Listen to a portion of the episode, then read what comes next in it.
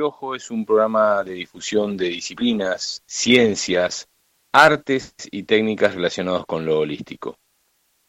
Buscamos con ello el desarrollo físico, el desarrollo emocional, el desarrollo mental, pero por todas, sobre todas las cosas buscamos en nosotros mismos, los que hicimos el programa ya hace casi 20 años, el primero, todos ustedes, donde los encuentre hoy sábado 18 de marzo del 2022, el Facu Acoglanis en la dirección de la radio, esta queridísima Radio Limón, entre todos buscamos el desarrollo espiritual.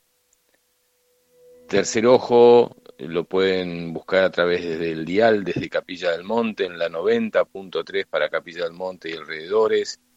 También este, lo pueden ubicar a través de www.radiolimon903.com para eh, todo el planeta y el planeta aledaños en que están muy interesados en el proceso de evolución de la raza humana. El señor Félix Novela los retransmite a través de www.sirius desde Perú para todo el planeta también. Bueno, contentos de estar una vez más en compañía mutua a través de la radio, siempre diciéndoles que manden un mensaje para ver si se escucha bien, sea donde sea que estés. ¿eh? Eh, lo podés mandar al teléfono WhatsApp más 549 3548 400994, ese es el WhatsApp del el programa. Facebook e Instagram del programa es Fabián Eduardo Ceballos. Podés también enviar mensajes de WhatsApp al celular de la radio que es el más 549 3548 400994 o enviar algún mensaje de Facebook. Bueno, contentos, esperando ya los mensajes de cada uno, sabiendo que estamos acá unidos a través de la radio, eh, mensajes que fueron llegando, eh, en el caso de mm, Francisco, el caminante que está organizando esta rueda de energía con meditación grupal, guiada por Francisco el Caminante, el autor del libro de, Erx, de España Erx, Un Camino Espiritual. Eh, como cada primer y tercer sábado de cada medio de los siete rayos, ahí como camino a la base del cerro, cuando te estás por topar con el ovni antes que te abduzca. Sobre mano derecha tenés la pirámide misteriosa y un poquito antes es una calle que sale a la izquierda. Ahí está Siete Rayos con arcángeles de cada color. Eh, así que bueno, eh, ahí va a estar Fran esperándolos. El cupo es limitado, estuvo muy linda la última, la primera, primera y última meditación que hicimos. Eh, y realmente fue muy interesante. Bueno, nos piden que confirmen asistencia, yo no voy a poder estar porque estoy en provincia, en provincia de Buenos Aires. y bueno, el evento se hace con una contribución voluntaria. Así que, eh, bueno, esperemos que puedan ir muchos, así se mantiene esa energía eh, y se puede compartir. Por otro lado, antes de hablar con el primer invitado de hoy, el próximo miércoles 22 se realiza una meditación del plenilunio de Aries, una meditación dirigida a través de un CD grabado por Oscar Balach, quien dejara como legado a Aimé, Aimé esta compañera de, difusión que tenemos todos acá en Capilla. Eh, y gracias a Dios él lo hizo en vida. Acabo de hablar con Oscar. Eh, eh, Oscar Balach, vamos a, charlar un ratito, eso de las 2 de la tarde con él. Y se puede disfrutar en algún momento de su presencia. Se realizará a las 19 horas en Hostería Nuevo Sol y en Figueroa el Corta 247 en Capilla del Monte. a las 19 horas del día miércoles, ¿eh? no vayan hoy porque no es, es el miércoles 22. En el plenilunio de, de Aries se va a hacer este, esta meditación en la hostería Nuevo Sol, Avenida Figueroa Alcorta 247. En un rato vamos a hablar también con Oscar Balach, con el que vamos a hablar también más tarde, es con Diego Iorio.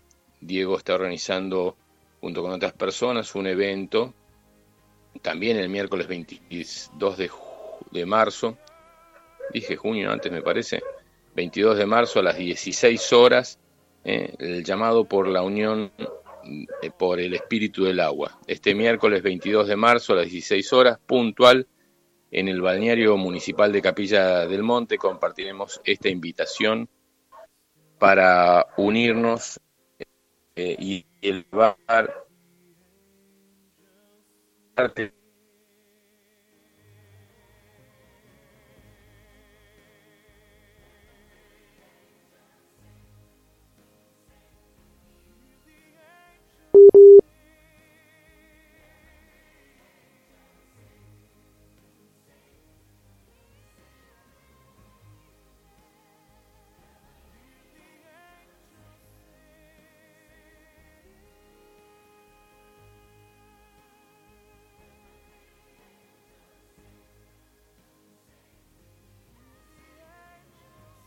charla informativa. A las 14.30 entonces se realizará, se estará realizando una caminata eh, con tambores bajo el lema Todos somos una gota de agua, desde la Plaza San Martín hasta el balneario eh, municipal para iniciar la jornada a las 16 horas. ¿eh? Así que bueno, vamos a hablar con Diego en un ratito más. Em, mm, mm, mm, creo que esos son los mensajes por favor, que estamos necesitando respuestas de los oyentes para saber que estamos en contacto eh, antes de nuestro primer invitado. Nuestro primer invitado es el señor Andrea, eh, el tano querido Andrea, eh, que, está en Italia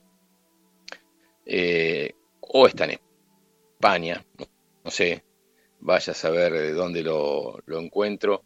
Eh, pero si, me contestas que estamos bien, antes de empezar una conversación con él, si estamos saliendo al aire, si la radio está saliendo al aire, si el Faco Aculanis me contesta que estamos bien, o, Francisco Marcos, o, Diego Llorio, o Aimé, que, que, estén oyendo la radio y me dicen que estamos eh, saliendo bien, eh, me gustaría poder confirmarlo antes de llamar a mi amigo.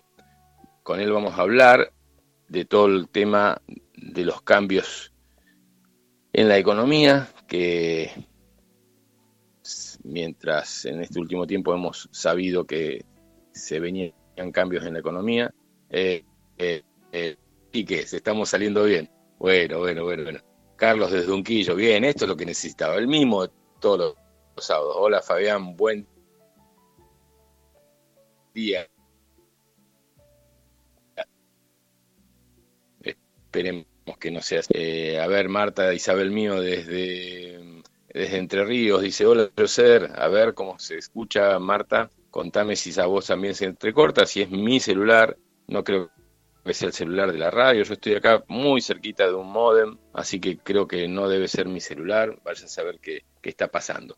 Eh, bueno, vamos a, sumar, obvio que estamos oyendo como cada sábado, bueno, así estamos. Eh, Graciela Pites desde la falda, hola Fabi, se escucha bien, cariño, bueno, bueno, bueno. Estamos entonces en orden. Bueno, entonces ahora sí voy a, a sumar al mes, la comunicación a Andrea, a ver a cuál de todos los, le, mando mensaje, porque claro, con este, ahí sí, añadir al llamado. Eh, y ahí vemos si, si podemos estar bien al aire con él y si ustedes lo pueden recibir y escuchar bien también Andrea. Eh, eh, ya ha estado con nosotros mucho. Hola Tano querido, ¿cómo estás? Hermano, hermano mío, muy bien. Me encuentras en Italia. En Italia, muy bien. Y escuchando el programa, por lo que veo. Sí, claro que sí. qué bueno, qué bueno. ¿En qué parte de Italia estás, Andrea? De momento estoy en la montaña, Asiago, en el norte-este de, Italia, cerca de Vicenza. Y un lugar fantástico, similar a Capilla de algunas maneras. Bueno, Capilla es única al mundo, ¿no? Pero algo como hay, hay muchos tratos en común. yo sé, te, te escuchaba bien. ¿Me estás escuchando vos? Yo te escucho, sí, hermano. Bueno, bueno, perfecto, perfecto, perfecto. O sea, es que hacía mucho tiempo que tenía ganas de hablar con vos y, bueno, eh, verte sobre todo y verte acá en Capilla. Me gustaría verte donde estás ahora en Italia, pero bueno, por ahora no es posible. Así que por lo menos verte acá en Capilla en algún momento, nuevamente, ya van, pasaron muchos años de tu última visita. La verdad, hermano, pasaron demasiados años y por eso siempre tengo Capilla en el corazón, pero estoy siempre planeando eh, de volver. Eh, y yo creo que volveré pronto, ¿sabes? Y bueno, bueno extraño mucho el tiempo que pasamos juntos ahí. Y, si tú quieres venir por aquí, la invitación está abierta. Tú y la Tana venís y tenéis eh, solamente que tomar un avión. Está bien. Eh, sabes que eh, una, cosa que me, intriga, vos sos un gran conocedor de la historia, de los movimientos sociales y culturales de la historia, eh, y también de los movimientos económicos y, y, las diferentes situaciones que hemos vivido en el planeta, ¿no?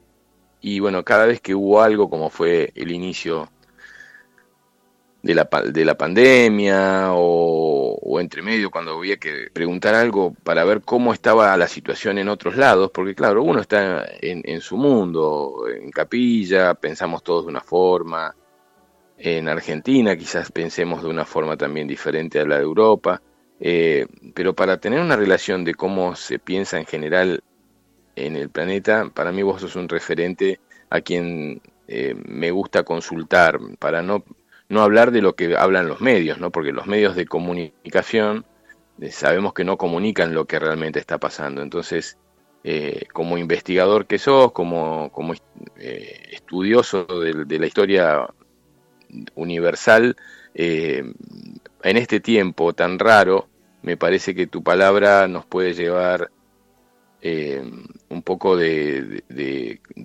o calma, o por lo menos de estar en estado de una calma alerta para ver cómo manejarnos según lo que hemos vivido en otros tiempos. Esto ya se vivió, esto de las economías ya se vivió muchas veces. ¿Cómo lo estás sintiendo vos, Andrea? Bueno, eh, estamos en el umbral de un gran cambio de conciencia.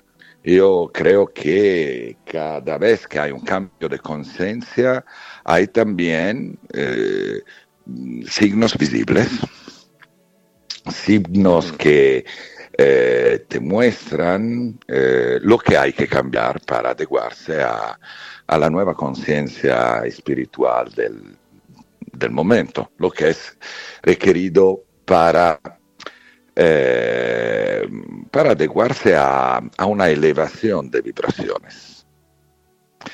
De hecho, el universo es tan fantástico que siempre nos muestra con claridad eh, lo que nos sirve más, sobre todo al, al, final de un ciclo, cuando un ciclo se termina y empieza otro, es claro, el universo, eh, nuestro logos planetario, eh, nos muestra claramente que, que, que la nueva conciencia necesita un hombre, una mujer diferente. Y mm, hemos vivido una época muy larga de paz, eh, aunque con crisis como la del 29 en Estados Unidos y otras guerras como la del Vietnam, pero desde, decimos, mm, las dos guerras mundiales, que eh, energéticamente son una, pero después de la Segunda Guerra Mundial, y después de una larga temporada de grandes crisis eh, que hicieron cambiar el hombre, por hecho eh, los últimos 80 años que fueron de paz, en realidad lo fueron también gracias a la conciencia que conllevó la guerra, sobre todo la Segunda Guerra Mundial.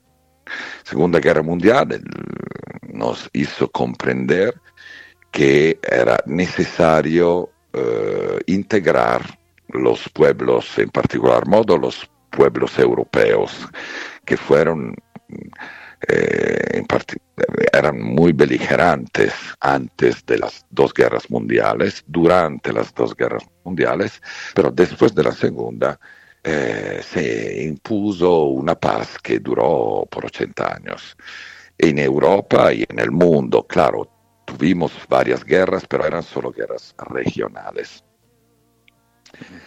en, África hubieron guerras, eh, en Asia también, en Medio Oriente la guerra casi nunca frenó, pero eh, no intervenían países, o sí, si intervenían eran con búsqueda de, de mejorar la economía a través del petróleo y demás, como fueron las de Afganistán o demás, pero no, es como que no intervenía eh, el resto de los países. De hecho, en esta última guerra que se está desarrollando todavía entre Ucrania y Rusia, es como que no se animan a intervenir, es como que eh, queda regional, eh, queda en una región y el resto del planeta es como que dice, si, si uno mete la mano en, la cuchara en el dulce, ahí se complica para todos, porque todos entrarían en la misma historia, una vez más.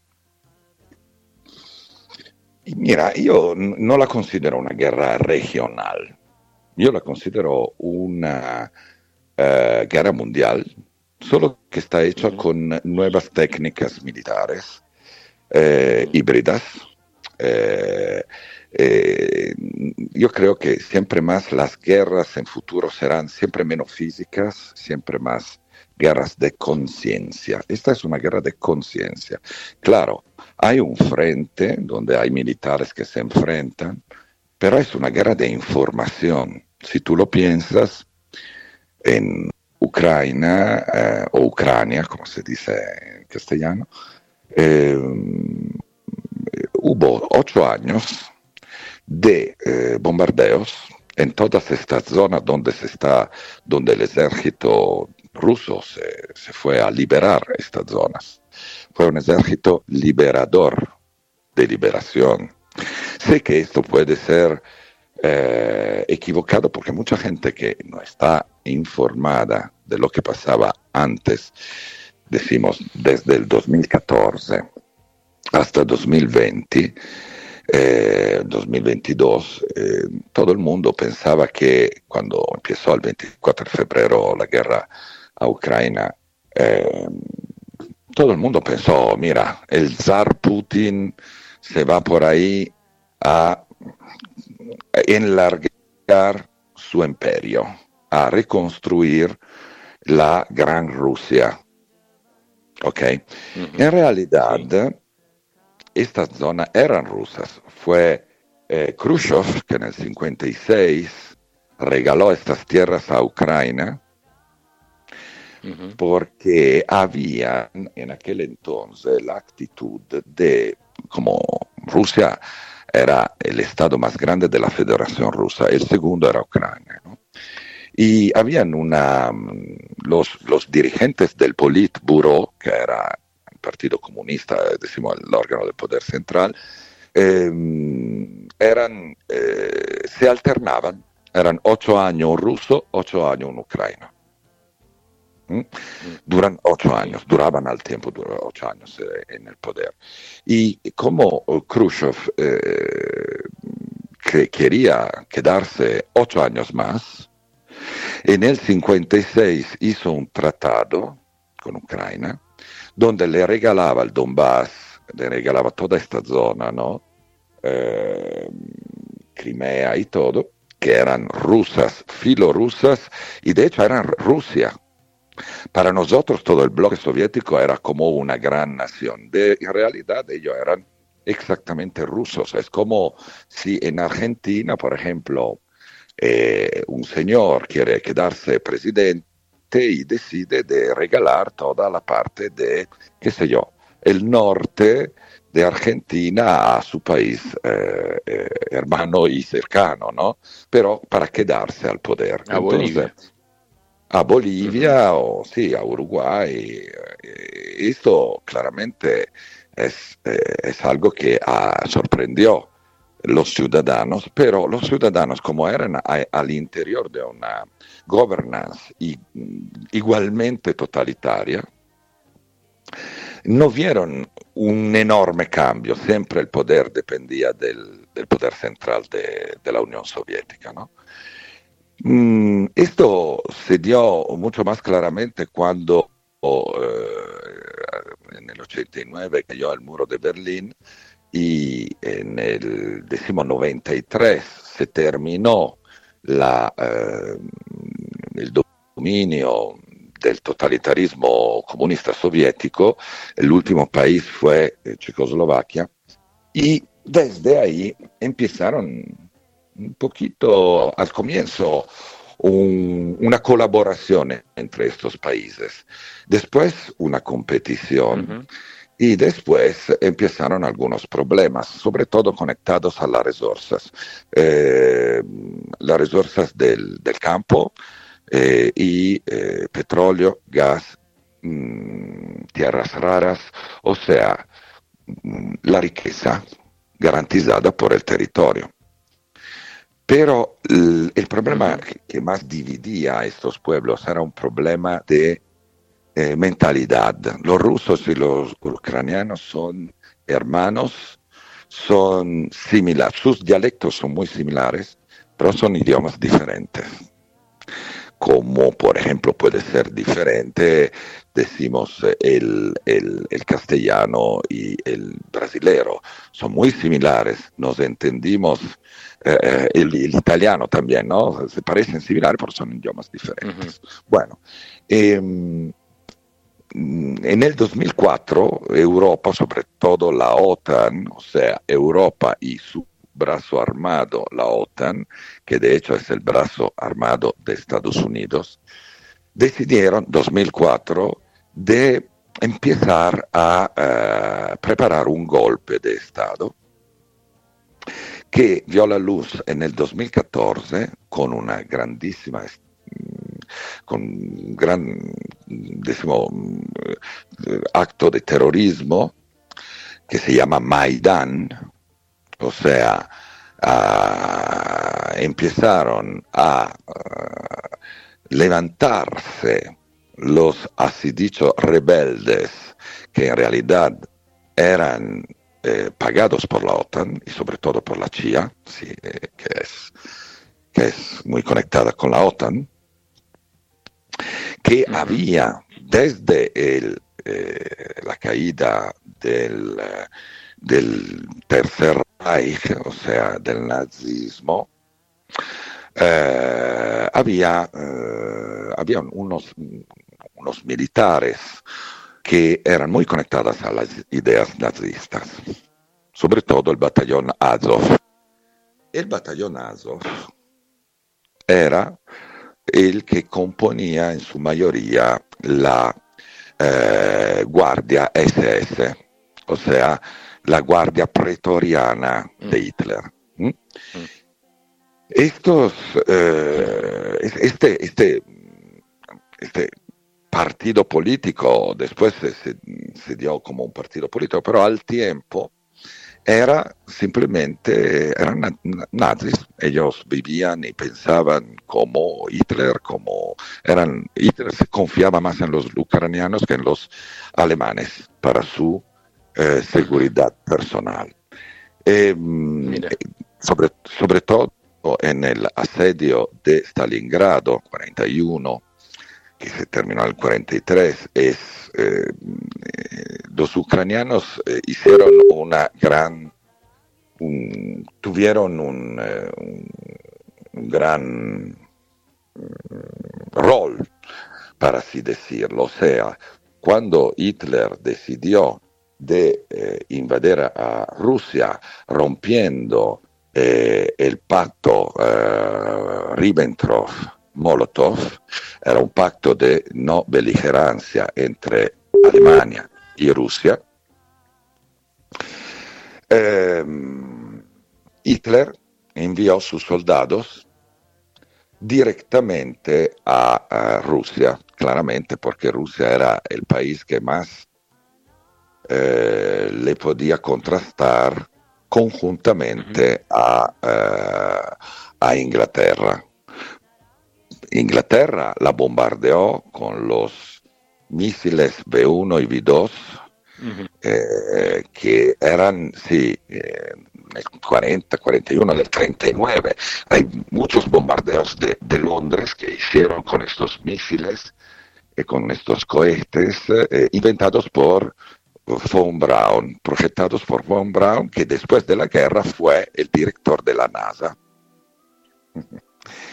Eh, de por el lado oeste de Europa, eh, perdona, por el lado sí, eh, este de Europa, Hitler lanzó sus tropas directamente a Rusia. Hicieron bastante daños, gracias también a este batallón Azov. Y este batallón Azov es exactamente el mismísimo batallón que compone por un tercero las fuerzas ucranianas hoy. Son 110 mil soldados de un ejército de 330 mil al comienzo de la guerra. Y sobre todo después de Maidán 2014, cuando eh, fue eh, hecho este golpe de Estado, porque había un gobierno filoruso, ahí el tema era, ¿entramos o no entramos en la comunidad europea?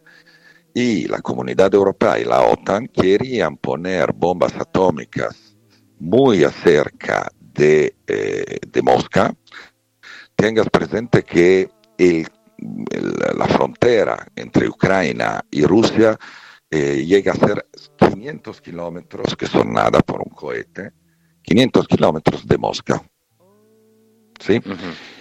Entonces, cuando hicieron este golpe de Estado, cayó el gobierno filoruso que quería quedarse neutral, pero con una participación rusa a su eh, seguridad nacional y querían hacer como un país neutral, un, un, país donde ni Rusia ni la OTAN podían, podían poner armas.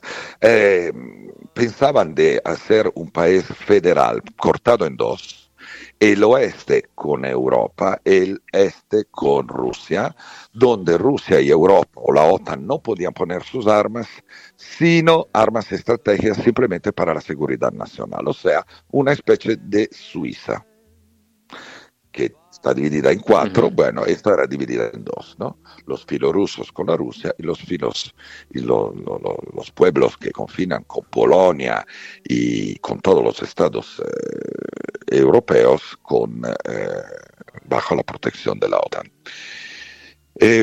Pero a la OTAN no, no, no, le gustaba esta cosa, ¿por qué? Porque la OTAN necesitaba amenazar a Rusia. La OTAN desde muchos años está preparando una guerra contra China.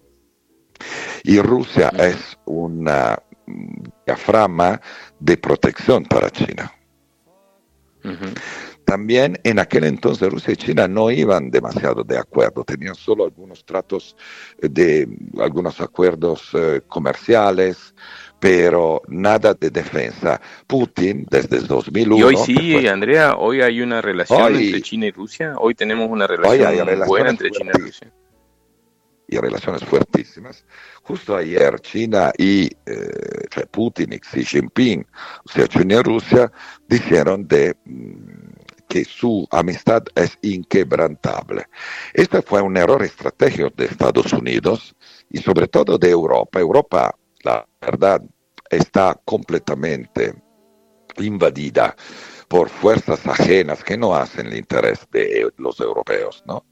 Eh, por ejemplo, intereses por ejemplo, la, Comisión Europea eh, hacen totalmente los intereses de los, de los eh, Estados Unidos. Europa podría ser una, una, larga parte, decimos, de territorio como que podía neutral, que podía garantizar una paz y tenía todas las ventajas comerciales y también espirituales y evolutivas para ser una grande eh, Suiza, donde los Estados Unidos por un lado, más allá del, Atlántico, y Rusia tenían que estar tranquilos porque en el medio había Europa, una gran fuerza neutral, pero con un ejército activo, ¿no? Eh, sería fantástico porque esto garantizaría la paz mundial. No siempre la evolución necesita paz, a veces la evolución de la raza humana necesita momentos de eh, claridad, de visión, de transparencia. Este eh, momento que aparentemente es un momento muy feo por las guerras, crisis económicas y todo, en realidad evolutivamente es un momento previsto, necesario y útil a la evolución de los hombres y de la conciencia humana. Claro, no es lindo, Tampoco la Segunda Guerra Mundial era linda, pero conllevó 80 años de paz, porque se dieron cuenta que los extremismos políticos, los fanatismos, no eran eh, útiles a los hombres, ¿no?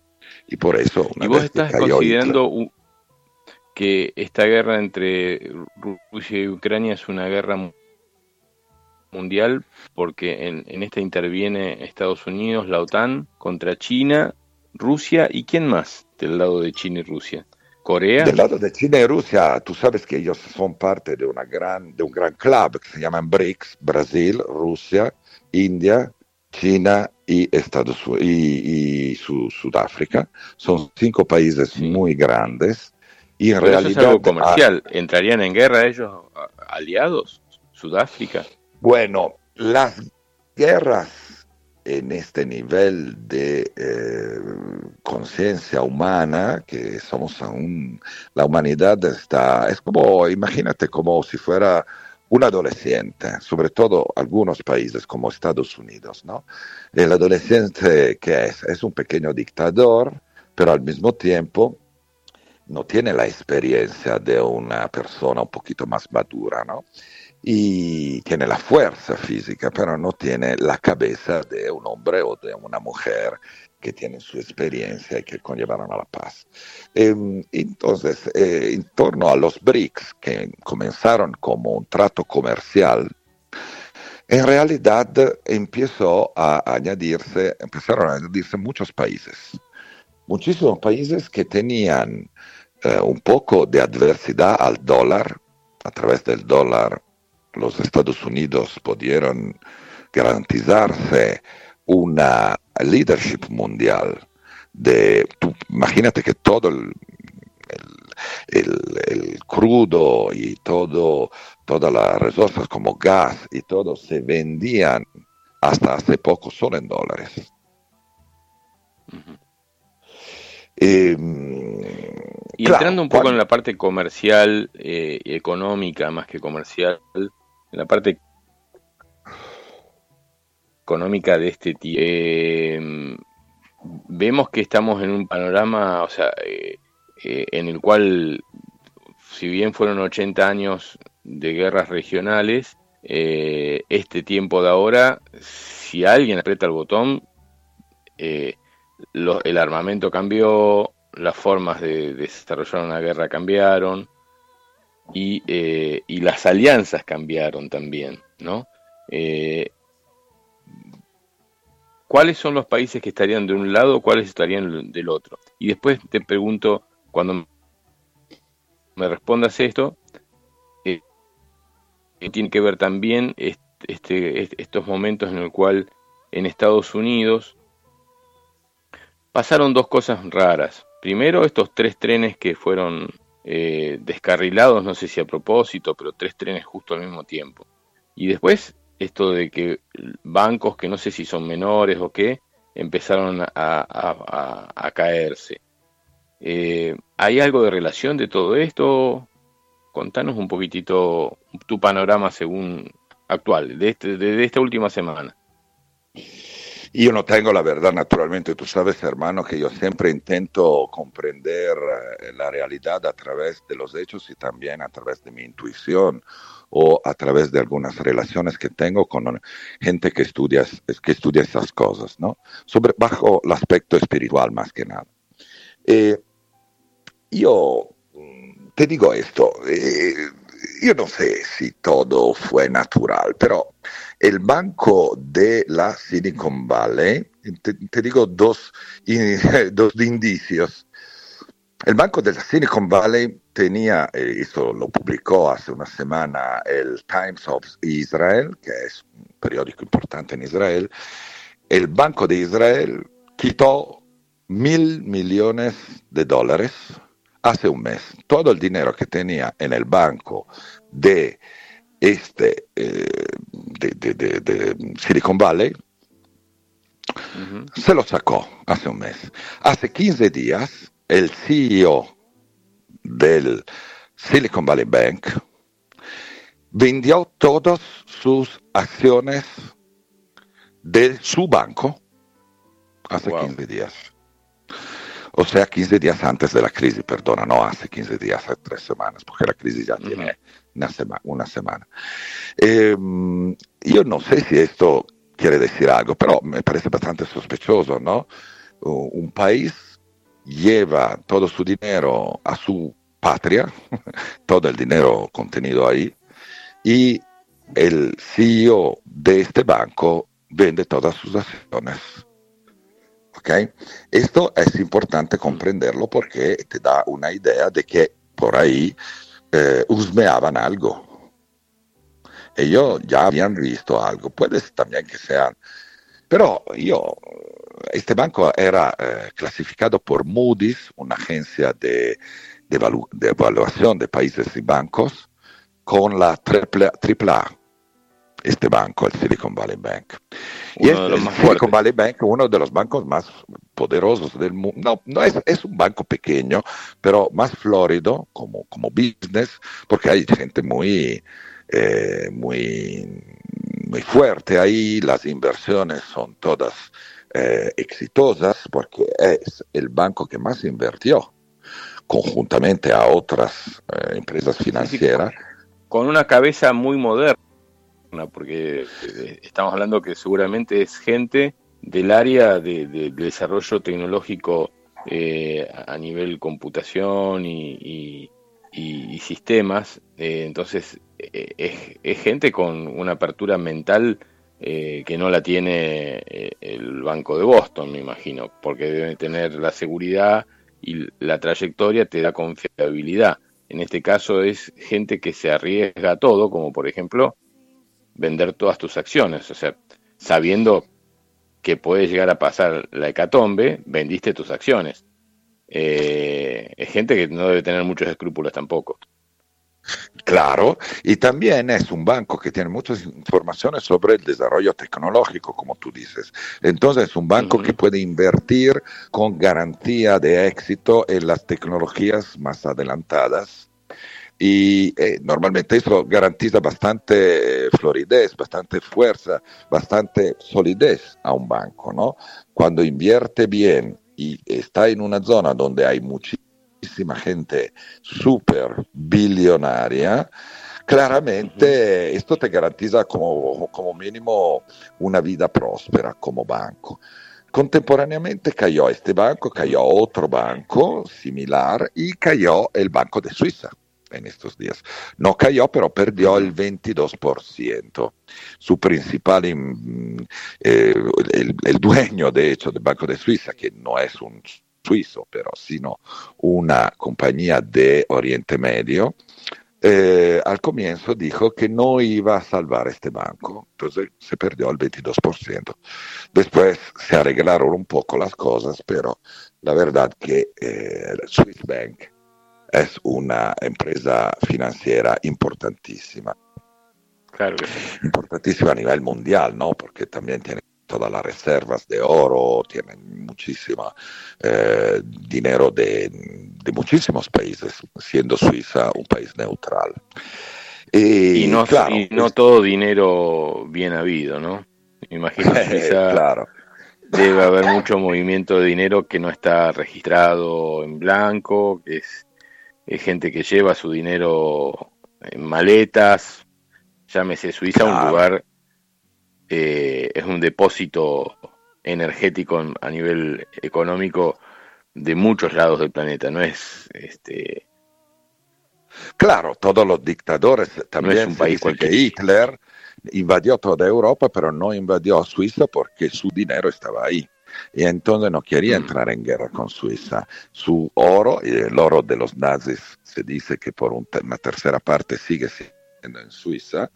Eh, Suiza es un país que eh, tiene una historia particular, no tiene ejército regular, tiene un ejército hecho por, por el pueblo, voluntarios que cada dos años hacen un mes de training para, para mantenerse, eh, decimos, eh, al, interior de, de, la estructura militar. ¿no? Es un país que que conlleva muchísima, eh, muchísima influencia política en el mundo, aunque no parezca, aunque sea un país tan pequeño que eh, no se puede paragonar a, a, qué sé yo, Alemania o a, Estados Unidos o otros países mucho más grandes, ¿no? Y por eso de alguna manera eh, eh, es raro que, que, caiga un banco así. Es, es, algo que llama la atención. Sí, pero viendo que los dueños son de Medio Oriente, ahí se puede llegar a entender. es, el mayor. Parte de los dueños. Eh, se puede llegar a entender un poco el, el, el por qué no, no sale no, no salió nada al, aire de todo eso, ¿no? Eh, sí, es verdad, se puede entender, la verdad que se entiende bastante poco, ¿no? Para nosotros que no somos de, de, este sector, pero se entiende que hay una, eh, hay un, obviamente una, unos movimientos que están eh, que son mundiales. O sea, la cosa importante, el, Silicon Valley Bank, la banca de Silicon Valley, del lugar más tecnológico del mundo, se cayó. El, banco de el país conocido por su mm, poder financiero, uno de los países más poderosos del mundo en este sentido, se derrumbó casi no se cayó completamente, o sea, no está completamente en quiebra, pero tuvo unos la Gente, que la gente que confía en poner su dinero en un banco como el Banco de Suiza, hoy lo va a pensar más de una vez antes de seguir manteniéndolo o volver a depositar ahí. Yo creo que se le han, hecho, y se le han ido muchas reservas. Es una señal, porque como sabemos, las guerras normalmente están hechas por, eh, con motivaciones económicas. Muchísimas de las veces son por eso. A veces hay el orgullo nacional, nacionalismo y todo, pero esto es más parte de la primera mitad del siglo, eh, del siglo XX. ¿no?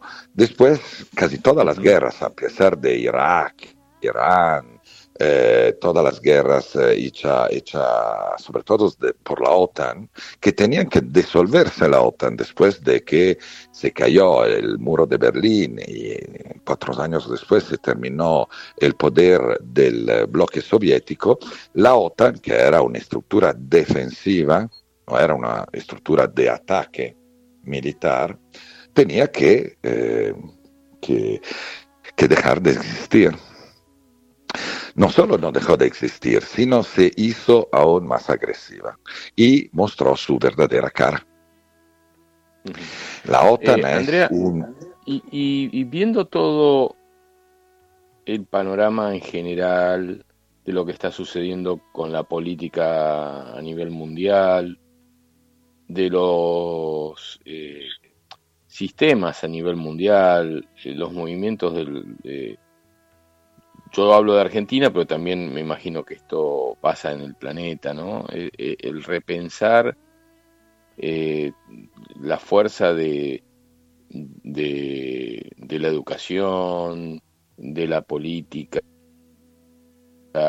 de la economía, de cómo está organizado el sistema judicial, de cómo, siempre digo esto, ¿no? Que no, que no nos representan, los sistemas ya no, no están representando al ser humano, sino que fueron creados por el ser humano con un motivo, pero hoy representan en, la totalidad, yo creo que en Argentina, y vos me vas a decir si en Europa también, representan al, poder de turno, y no hablo del poder de un presidente, sino al, poder eh, económico mundial, al grupo de Bilderberg y demás. Digo, viendo que todo esto está eh, sucediendo, en este tiempo, desde hace ya bastante tiempo, pero en este tiempo está accediendo. No es tiempo de que se caiga todo de una vez por todas. Nosotros queremos mantener todo esto más tiempo porque, y bueno, tengo mi trabajo, tengo este, mi auto, mi casa. Eh, si yo sigo teniendo esto, prefiero tenerlo y, mantener todo así. Ese es el ser humano normal, eh, entre comillas, ¿no? En, el planeta. Prefiero que todo siga así, perder un poquitito de mi economía todos los años, eh, porque todo el mundo está perdiendo un poco de su economía todos los años. Eh, el poder adquisitivo cada vez es menor en todo el planeta. Eh, prefiero que se mantenga todo así antes que, se derrumbe todo y tener que empezar con vaya a saber qué formato de, de, sistema económico. que el dólar se cae, que el, se creó el euro, que ahora que están pensando en una moneda entre Rusia y China, eh, volver a pensar en otra moneda para, para que tome más fuerza sobre eh, las actuales y las que vienen manejando la economía en el planeta.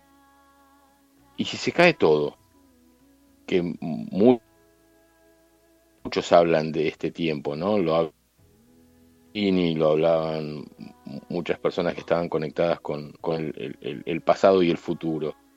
Si se cae todo de una vez por todas, eh, ¿no es la mejor situación? ¿No es el mejor mapa para poder empezar o, la mejor base para empezar a construir de cero? ¿Que se caiga absolutamente todo de una vez por todas? Claro, tú tienes que imaginar que el dinero es como la sangre de un organismo, ¿no? Eh, los continentes son como los aparatos, el aparato respiratorio, el aparato circulatorio, son aparatos y los continentes. Y las naciones son los órganos. La gente son las células de estos órganos, ¿ok? Si la sangre no circula bien en todos sus aparatos y órganos de un cuerpo, la sangre eh, circula por ejemplo, solo en el aparato, mm, qué sé yo, respiratorio o digerente, naturalmente el, organismo entero no funciona bien. El mundo está destinado a tener una justicia bajo el aspecto del dinero, o sea, una redistribución de la riqueza a nivel mundial. Okay. El dinero es solo un símbolo, obviamente, de las resources. La verdadera riqueza son el agua, son todos los combustibles, son eh, los pastos por, la alimentación y todo. Pero el símbolo de todo esto es el dinero. Imagínate que hace bastante tiempo este dinero no está circulando bien en, este, en este gran organismo y entonces, claro, una crisis, me recuerdo que uno de mis enseñantes, eh, Francesco era un, eh, soleva decir, tenemos que imaginar una crisis como una hermana que nos lleva un regalo en las manos. Cada crisis es una crisis de adaptación a una nueva conciencia. Esto vale también en una pareja, en una vida, en, el trabajo. Cuando uno tiene una crisis es porque las dos conciencias no son alineadas perfectamente. Si se sabe aprovechar de la crisis, las dos conciencias se alinean y superan esta crisis son más fuertes. Esto vale al mismo tiempo por nuestro planeta. Nuestro planeta no tiene justicia bajo el aspecto de la, uh, de la circulación del dinero, que es un símbolo de las resources.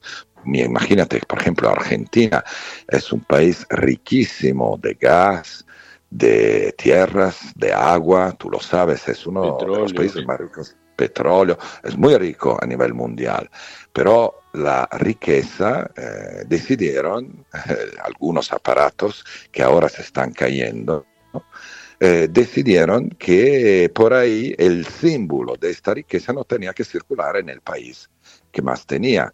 Esto vale por muchísimos países y Europa, que no tiene muchísima riqueza bajo el aspecto eh, bajo ese aspecto, no tiene mucha agua como Argentina, no tiene el petróleo de Venezuela, no tiene el gas de Rusia, eh, eh, pero tenía, Europa tenía, tiene los habitantes, pero tenía una gran cosa que era el pensamiento, ¿no? los ideales de libertad, de respeto. O sea, Europa siempre fue un lugar donde se, la convivencia entre los pueblos eh, naturalmente antes era muy dificultada por nacionalismos, pero pasada la Segunda Guerra Mundial, Europa se convirtió en una especie de lugar ideal donde los pueblos colaboraban, no había más guerras.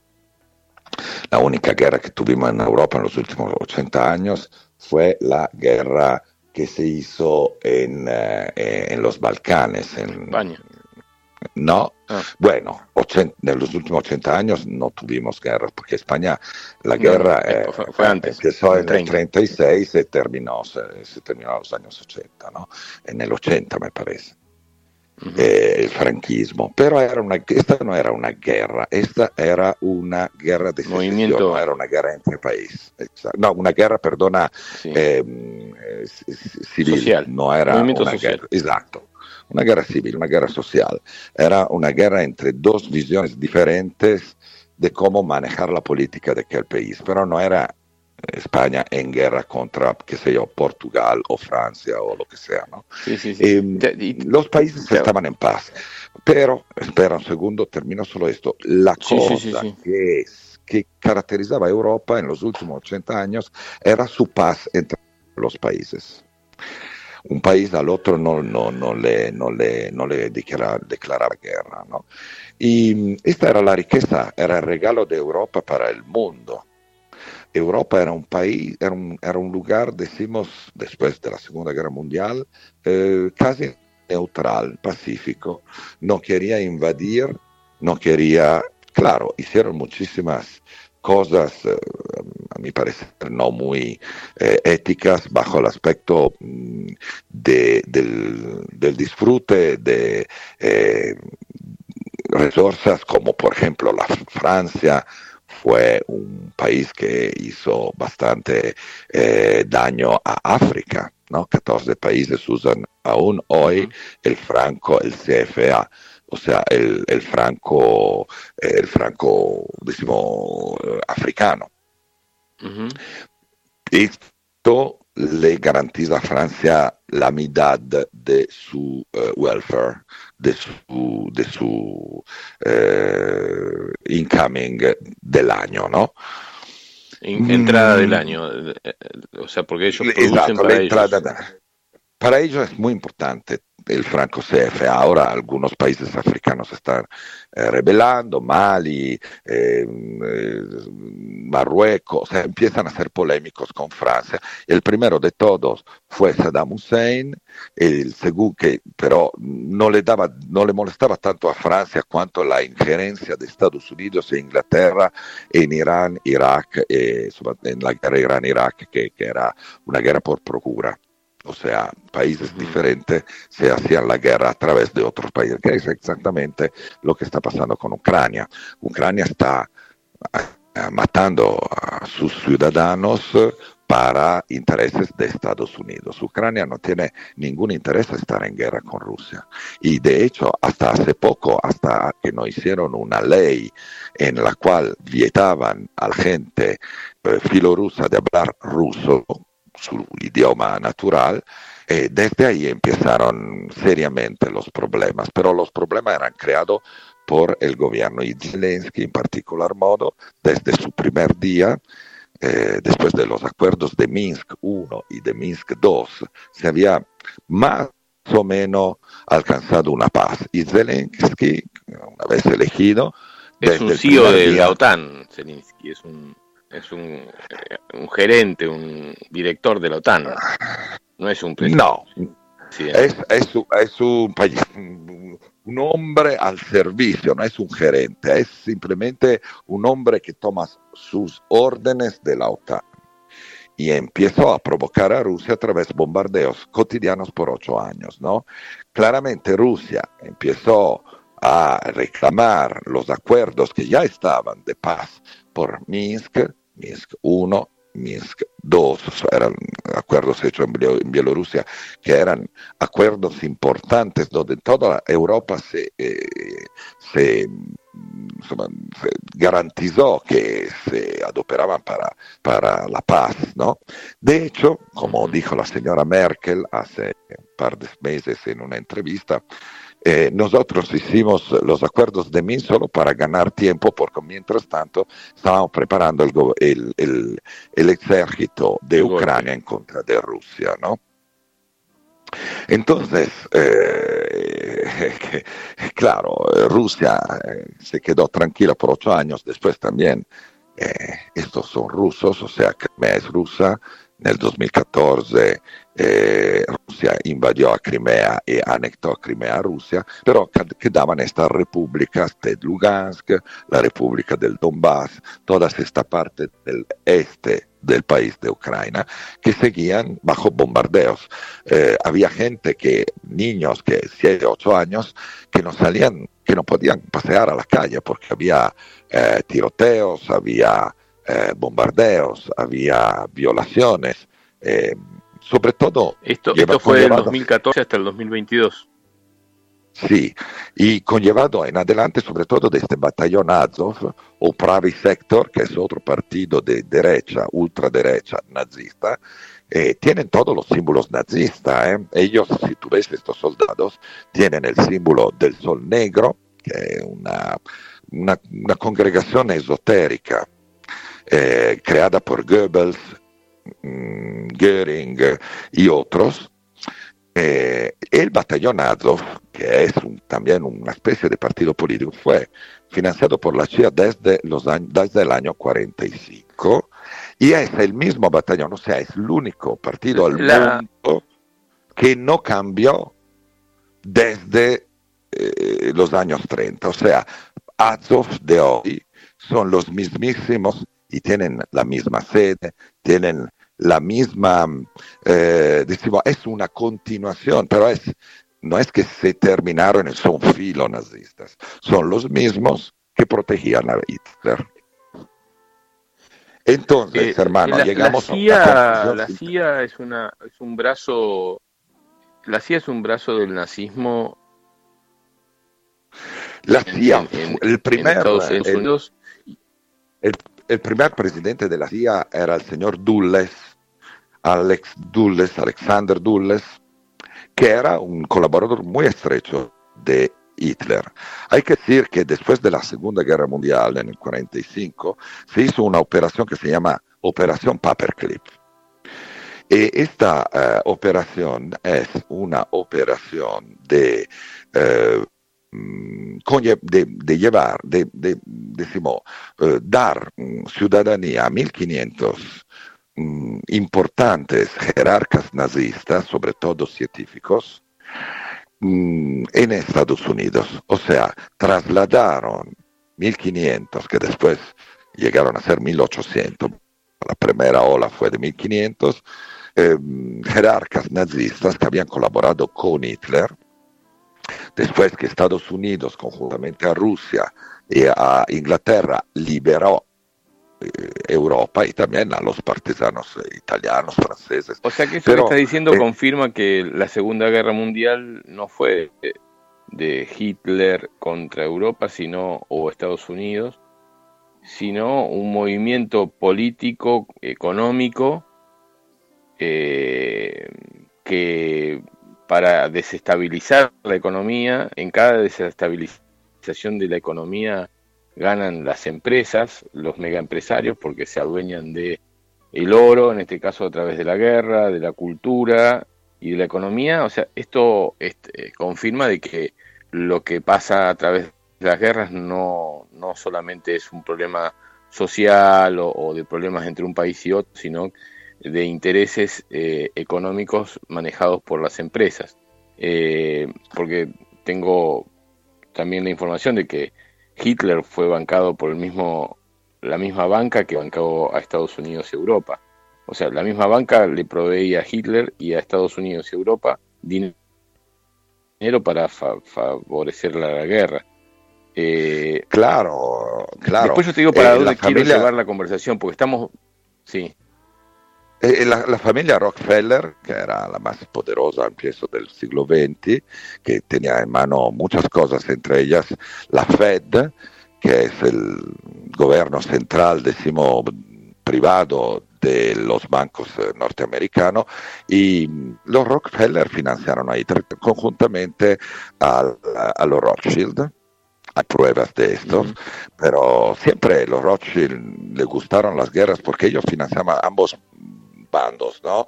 Eh, el que perdía eh, le tenía que devolver, eh, por ejemplo, el sistema bancario. El que ganaba le podía devolver el dinero invertido.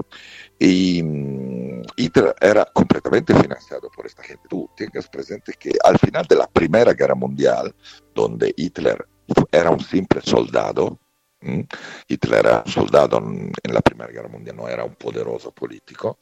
Um, eh, eh, Estados Unidos era deudor de Europa por 3 mil millones de dólares. ¿Okay? Uh -huh. Al final de la Primera Guerra Mundial, Europa era deudora a Estados Unidos por 14 mil millones de dólares. Eh, fue una inversión. Ganaron 17 mil millones de dólares. Uh -huh. Que al el tiempo, tiempo era, que ahora. Eh, sí, era por lo menos 100 veces que ahora, ¿no? Y mm, imagínate que al final de la Primera Guerra Mundial los Estados Unidos se dieron cuenta que la guerra era un gran business. Eh, obviamente cuando yo hablo de Estados Unidos no hablo del hombre de la calle ni de los empresarios, hablo de algunas partes del famoso Deep State, que es el Estado profundo, exacto, eh, y que eh, gobernan silenciosamente Estados Unidos.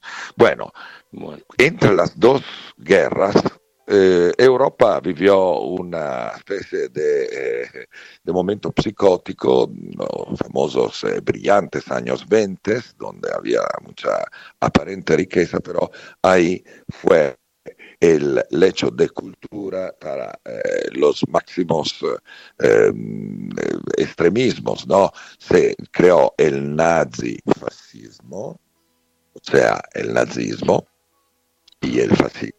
Italia, 1921, eh, la marcha eh, de Roma, en 1922, eh, Mussolini tomó el poder y, hizo el famoso eh, ventenio fascista. Eh, Hitler, que era un gran admirador de Mussolini, eh, llegó un poquito más tarde, pero empezó su poder, decimos, de una manera bastante explosiva, ¿no? las leyes raciales del, 1936, cuando él ya tenía el poder desde cinco años y eh, empezó a, a, dar, muchos empezaron a darse cuenta que aquel tipo de poder no era muy eh, cercano a la conciencia espiritual humana. Después, Italia y Alemania se aliaron y crearon un triángulo, un triángulo eh, poderoso pero maligno conjuntamente a Japón. ¿no? Italia, Alemania y Japón eran los tres países a través de los cuales las fuerzas eh, materialistas podían eh, expresarse. ¿ok? Y Japón a través, de Alemania era la fuerza del cuerpo físico, Japón del cuerpo emotivo y Italia del cuerpo mental. El nazifascismo y también el fascismo de Japón, que había ganado muchísimo desde la Primera Guerra Mundial, que ha estado convencido por Estados Unidos a invadir parte de Asia, por eso todas las guerras consiguientes. Bueno, Japón era un país muy materialista en aquel entonces. Cuando hablamos de países, hablamos de políticos que lo gobiernan, pero sabes que los políticos siempre son la expresión de una cierta manera de pensar. Bueno, esto eh, fue el triángulo a través del cual las fuerzas del materialismo o fuerzas satánicas podían expresarse. Y ahora tenemos en este momento una, una misma situación donde las fuerzas del materialismo extremo que son las fuerzas involutivas, se expresan. Estas hoy son Estados Unidos, son, eh, yo te diría, Europa, no los ciudadanos, eh, la comunidad europea, la Comisión Europea, pero sobre todo Inglaterra, Inglaterra y, Europa, que hoy son dos cosas diferentes, porque Inglaterra con la Brexit se salió de Europa y Estados Unidos. Em, la situación pero no es tan fea como parece, no es tan negativa como parece. Dime, hermano. Eh, estamos hablando para quien recién sintoniza con Andrea Salvetti, él está en, Italia, en la montaña, y a través del celular está retransmitiendo la radio Faco Rolani en Radio Limón. Ustedes han conocer dónde se encuentra este, este hermoso sábado de hoy. Eh, y, y, estamos entrando de a poco, son mi, mi, mi idea de que de hoy en la radio eh, es para que tengamos un, pantallazo de cómo se ha eh, manejado y cómo se ha cambiado a través de los libros de historia la realidad de lo que ha sucedido en el planeta, ¿no? O sea, eh, fíjense que uh, yo que tengo 56 y algunos de ustedes que tengan 40, otros que tengan 70, este, estudiamos con el mismo libro, en el cual se presentó a la Segunda Guerra Mundial, la Primera Guerra Mundial y todas las guerras que hemos vivido de una forma totalmente diferente a la realidad. Eh, el manejo económico, político y social que se ha hecho en, a lo largo de cientos de años en el planeta, hoy se está haciendo evidente y, eh, y está más visible, sobre todo desde el, desde el, momento en que se creó la pandemia. Eh, para mí la, idea de la pandemia fue una resolución muy apresurada, eh, porque se veían venir movimientos sociales en Chile, en Bolivia, en Francia. Eh, se frenó de esta forma. Fíjense que los movimientos sociales eh, es como que se tapó la olla y hoy se está volviendo a destapar. Fíjense lo que está pasando en París. El, ayer estaba viendo un televisor y, eh, y, y, veía que en París estaban haciéndose movimientos. Fíjense lo que está pasando con la economía y me interesa mucho el conocimiento de Andrea Salvetti porque él viene siguiendo estos movimientos desde hace mucho tiempo.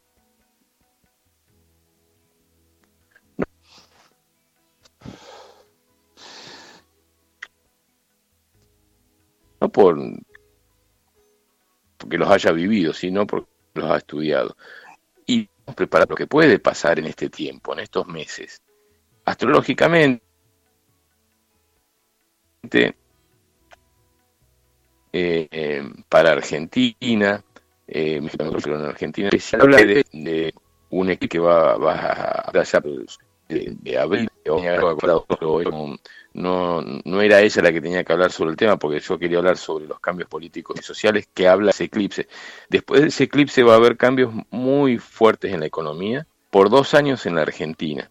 Eh, ustedes se preguntaban, ¿y qué tiene que ver la Segunda Guerra Mundial, la guerra de Ucrania y, eh, con el programa del tercer ojo? Lo que quise hacer con Andrea y, se lo propuse y, él aceptó, es ver cómo se fueron dando las situaciones a lo largo de la historia en el planeta y sobre todo en el, siglo anterior, para que estemos un poquitito mejor preparados, para que no nos asustemos, para que sepamos que estas cosas que han pasado en otros tiempos fueron provocadas y hoy también van a ser provocadas, y cómo debemos responder desde la tranquilidad, desde el amor, desde el eh, desde la no confrontación con nuestros amigos, con nuestros padres, desde el cuidado de lo económico, una energía importante para este tiempo, porque así como les decía que estamos perdiendo poder eh, eh, en nuestra economía, porque los sueldos son cada vez más bajos, porque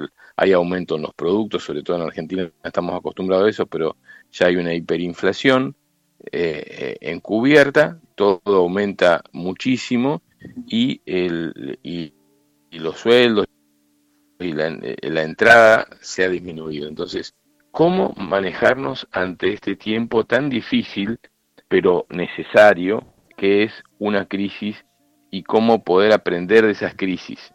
No poniéndonos a la defensiva, no perdiendo nuestra energía, sino capitalizando la experiencia y la sabiduría de personas que conocen un poco de todo esto y sobre todo la experiencia de cada uno de nosotros que hemos atravesado crisis. Argentina es un país que ha vivido en crisis económicas, sociales y políticas mucho durante los últimos años y eh, es muy difícil que, nos pueda pasar algo muy grave si estamos preparados. Para eso está Andrea Salvetti hablando con nosotros, tenemos todavía unos 45 minutos más para hablar con él, o el tiempo que él dedique. Él me decía que podía hasta la una y media, nosotros después tenemos algunos invitados el tiempo que vos puedas, eh, Andrea, decinos y, ayudarnos a, sentir y a pensar cómo atravesar un nuevo momento y hasta dónde puede llegar este nuevo momento a, influirnos. Ah, bueno. Eh, hasta ahora hemos hecho una análisis geopolítica bastante eh, horizontal. Empezamos a hablar de algunas profecías de algunos discípulos importantes, como por ejemplo Torkom Saraydarian, un discípulo armeno que nació en el 1917, murió en el 97, y mm, nació en Armenia, se fue a Jordania y después eh, finalmente a Estados Unidos. Escribió 55 libros, es una persona muy celebrada en el mundo espiritual porque dio una, enseñanza profunda, pero expresada de manera simple. Él, por ejemplo, en el 90 hizo una profecía, está directamente conectado con la logia transhimalágica de los maestros. Quien conoce el Raja Yoga conoce los maestros, maestro Moria de primer rayo, maestro Kutumi, segundo rayo, maestro tibetano, tercer rayo, cuarto rayo Serapis y todo, Hilarión, quinto rayo, maestro Jesús, sexto rayo, y el famoso y mm, San Germán, séptimo rayo. ¿no? Ahora estamos en un momento en el cual eh, hago un análisis ahora un poquito más espiritual, ¿no? porque eh, de eso habla tu programa. Eh, hasta ahora hemos mm, decimos, visto como las guerras ¿no? son un poco manipuladas. Bueno, eh, eh, Torcon Saraydarian hizo una profecía en el 90 que dijo que en los primeros meses del 2025, y hay una razón por eso, después te lo explico, pero todo el mundo todos los pueblos del mundo pidarán a sus líderes, o mejor, fuerzarán sus líderes a alcanzar acuerdos de, de paz. Eh, el mundo estará, naturalmente no estará en paz enseguida porque el poder el poder materialista no le gusta perder su eh, espacio eh, de, de, mando de los pueblos. Pero la verdad que en el 2024, precisamente a diciembre del 2024, se va a terminar con el solsticio de invierno, se va a terminar una época muy importante, que es la época, la era de Pisces. La era de Pisces, una era dura 2500 años más o menos, poco menos, y la era de Pisces va a terminar y va a empezar la era de Acuario. Hay normalmente unos 50 años de interreino entre dos eras. 50 años, de hecho, empezó en el 1975. Eh, los primeros eh, signos que estaba cambiando algo fueron en los años 70, en particular modo en el año 75, eh, todo este movimiento de liberación, que en aquel entonces era una liberación eh, poco densa, la liberación sexual, las drogas, pero también una atracción hacia las doctrinas del yoga y las filosofías orientales. ¿no? Era una manera un poco, mm, decimos, mm, eh, acerba de, eh, de demostrar eh, un cambio y de hecho se sabe que los años 70 fueron un cambio importante, sobre todo por los jóvenes, que siempre son los que más conectan con las nuevas energías, esto históricamente. Estos 50 años se van a terminar ahora, ahora estamos en la parte final de este interreino entre el sexto rayo, que fue el rayo dominante de la era de Pisces, o sea, eh, el rayo eh, de la devoción pero también del fanatismo. La devoción a su exceso, cuando es excesiva, llega a ser el fanatismo. ¿no? Y estos dos mil años eh, pasados, desde la Grecia áurea, 500 años antes de Cristo, que más o menos fueron eh, casi contemporánea a la llegada del Buda, un grande avatar que planteó el budismo, que está basado en la compasión entre los seres eh, que no es el amor. O sea, también los budistas, sí, claro, quieren llegar al corazón, pero en aquel entonces era la compasión. Eh, llegó después otro grande avatar, que era el Cristo, que adumbró, que entró en la vida de Jesús. Cristo y Jesús son dos mm, entidades separadas. Jesús era el hombre que albergó a su interior el espíritu crístico. Cristo y Buda son considerados dos hermanos gemelos porque eh, tienen una vibración muy similar. el primero conllevó el uso de la mente, que de hecho 100 años después dio las semillas eh, de la grande obra de los filósofos griegos, 500 años antes de Cristo, y que fue un poco el, el terreno donde se construyó todo lo que pasó después, o sea, Europa, eh, la mentalidad eh, eh, de, de, los pueblos que después fueron invadidos por los europeos en Sudamérica, por los españoles y en Norteamérica por los ingleses y todo. Pero 500 años antes de Cristo empieza una nueva... En palabra, está bien, está muy bien utilizada esa palabra de pasión en realidad no fue una invasión eh, para ver qué había, querían destruir directamente la cultura, porque nosotros en este último tiempo estamos averiguando y observando que América culturalmente es más antigua incluso que Europa y que Asia, y que tiene tenía un potencial que era eh, eh, algo a nivel espiritual que podía llegar a competir más que a competir, no porque nosotros no competíamos acá en América, sino a complicar el, el, el desarrollo de, de estas eh, energías en el no vinieron a destruir directamente, porque vos cuando invadís podés convivir, pero las culturas americanas fueron destruidas con un sentido, ¿eh? que su energía y su desarrollo sean aplacados definitivamente, cosa que no sucedió, porque están haciendo desde otro nivel vibratorio, volviendo desde otro nivel vibratorio.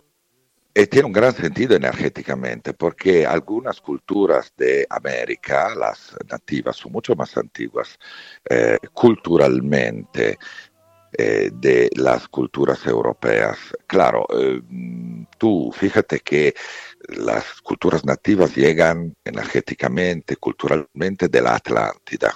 La Atlántida era una cultura mundial que, que era difundida por todo el globo. Y, mm, era una cultura en sus mejor momentos de paz, de amor y de gran sabiduría. Sobre todo manejaban las energías del eh, campo emocional mejor que todos, ¿no? Eh, claramente eh, cada cultura tiene un empiezo, una, eh, una expresión eh, ideal a su momento de ápice y después tiene una decadencia. ¿no? La cultura atlantidea es una cultura muy antigua, eh, estaba difundida en todo el globo, hay muchísimas representaciones de esa cultura, sobre todo en los países de Asia, decimos eh, India, China, esta se llama, decimos, eh, etnográficamente la cuarta raza en la, eh, en la eh, decimo, antropología evolutiva. La cuarta raza, la raza atlantidea, tenía este manejo y control del cuerpo emocional.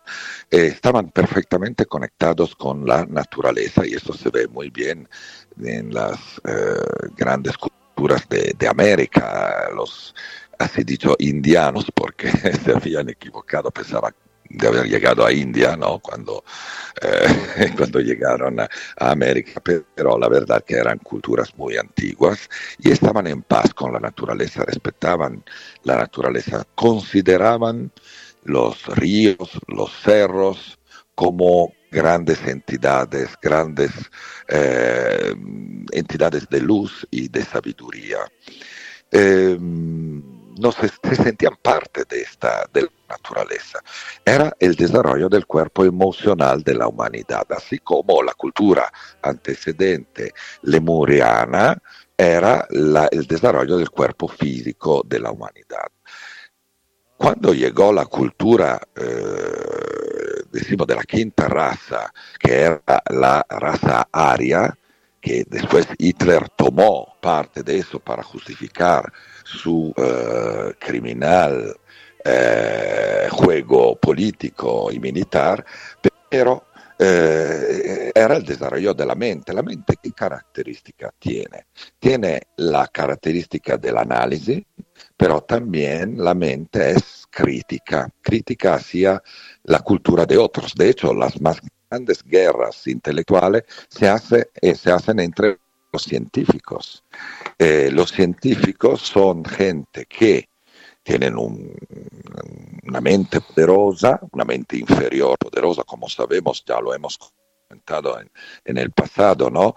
Yo y tú en estas charlas. Eh, la, la, la, la, mente tiene siete niveles. Los primeros cuatro, empezando desde abajo, son niveles de la mente eh, inferior, la mente que nos sirve todos los días para vivir, para mirar qué hora es, para hacer nuestro trabajo, para manejar el mundo y organizarlo. Después, los primeros tres niveles, empezando desde lo alto, o los últimos tres, empezando desde los, lo bajo, el primer, segundo y tercer nivel, más altos, es la mente intuitiva, la mente geométrica, eh, donde eh, ahí hay una unidad fundamental. Por ejemplo, en un individuo es ahí, en la mente intuitiva, donde tiene su lugar el alma o ángel solar. ¿Mm? La humanidad, mm, por la ley de evolución, sigue mm, evolucionando sus cuerpos, exactamente como un ser humano empieza desarrollando su cuerpo físico desde los 0 a los 7 años, su cuerpo etérico desde los 7 a los 14, su cuerpo emocional, se entra en la, en la edad de las emociones en torno a los 14 años, 14 y 21.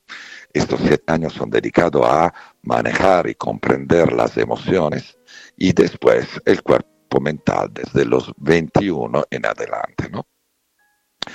Y bueno, eh, la humanidad entró en esta, en esta era de la quinta raza, empezó con la Grecia áurea, donde se empezó a desarrollar un pensamiento eh, crítico hacia la manera de vivir.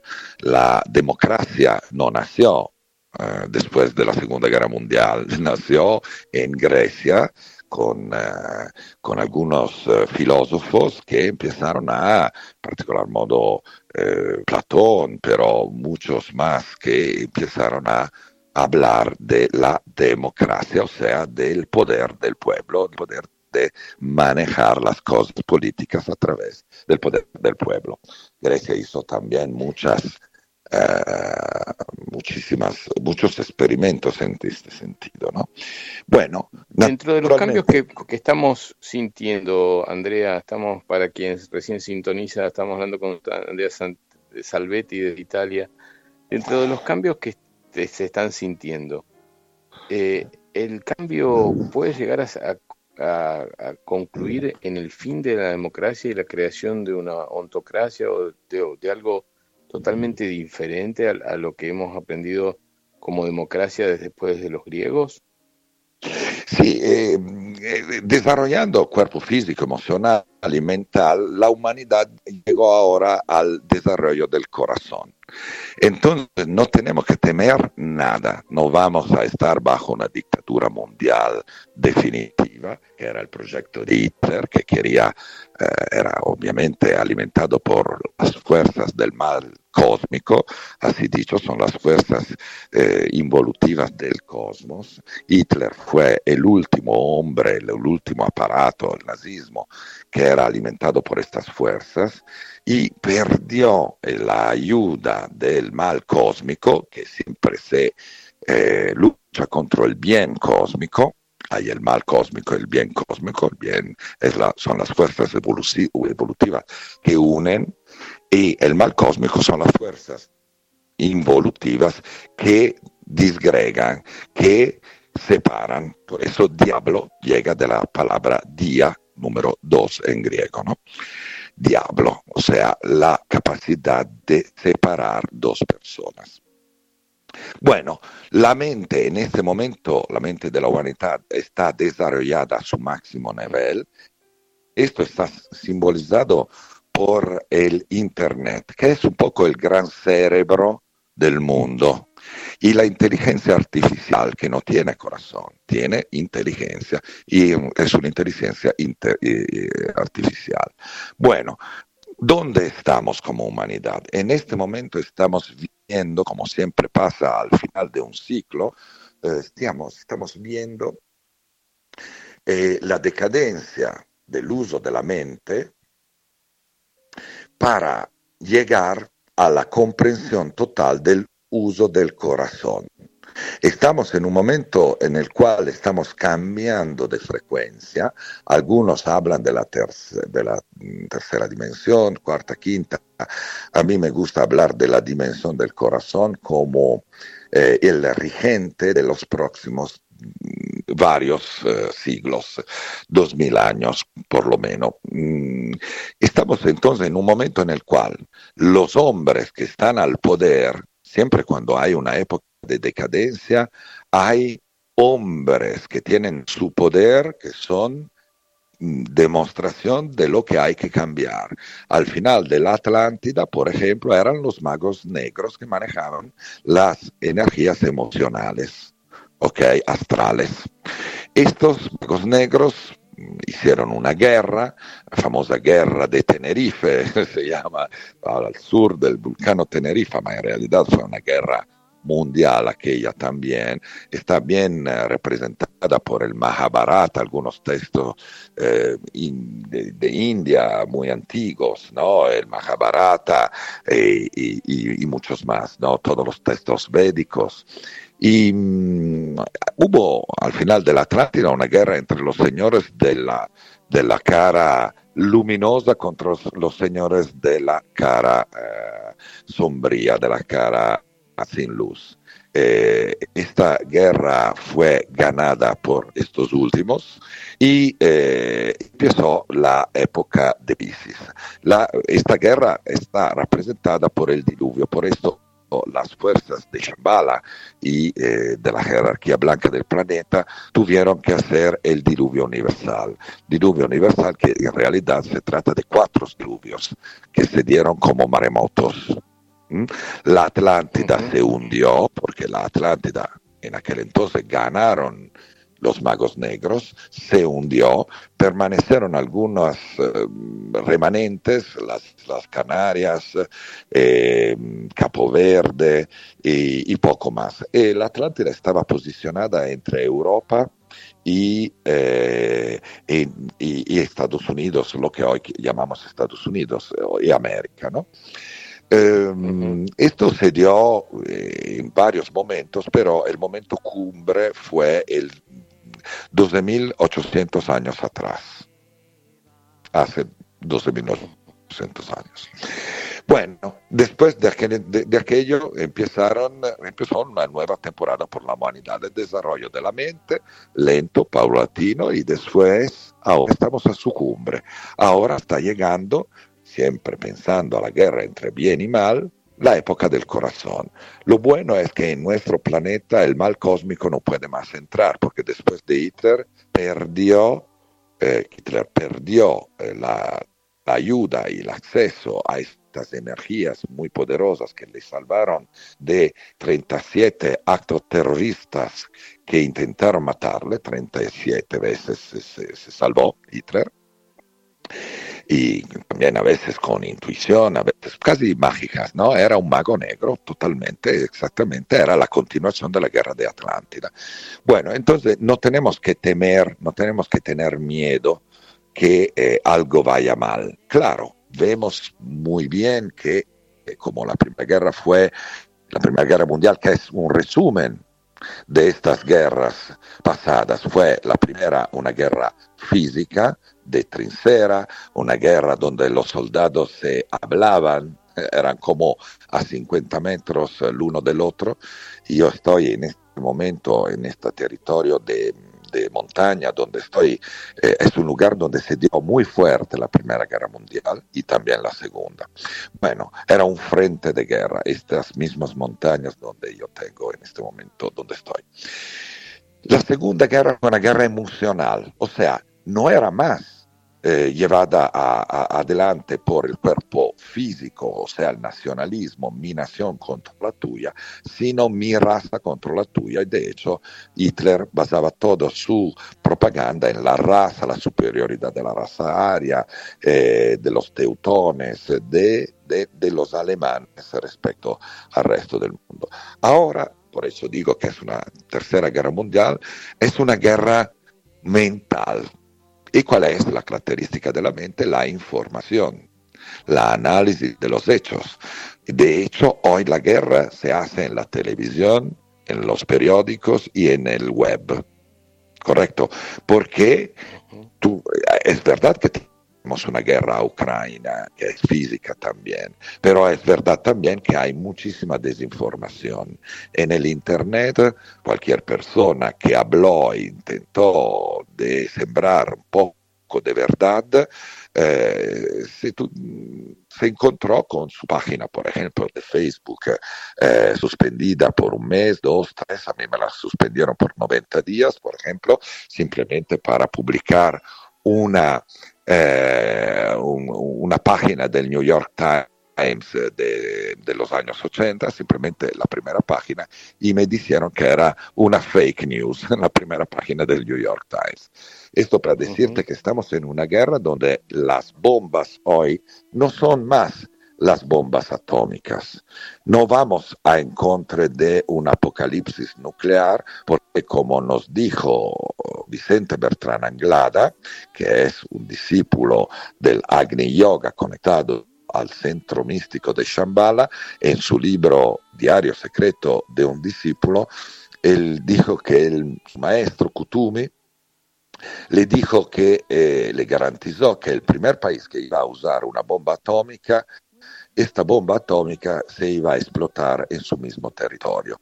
Las fuerzas de Shambhala, que son responsables del 95% del, de los avistamientos de los ovnis, son fuerzas pacíficas, amorosas y que están controlando eh, eh, todas las bases nucleares. ¿okay? Entonces, estamos bajo unos guardianes ancestrales cósmicos y hay un centro que se llama ERX que tú conoces muy bien porque es... No sé dónde queda, pero tengo ganas de conocer. tú sabes que está exactamente donde tú vives. Y ERX está conectado a Shambhala, o sea, todos estos centros intraterrenos son todos conectados entre ellos.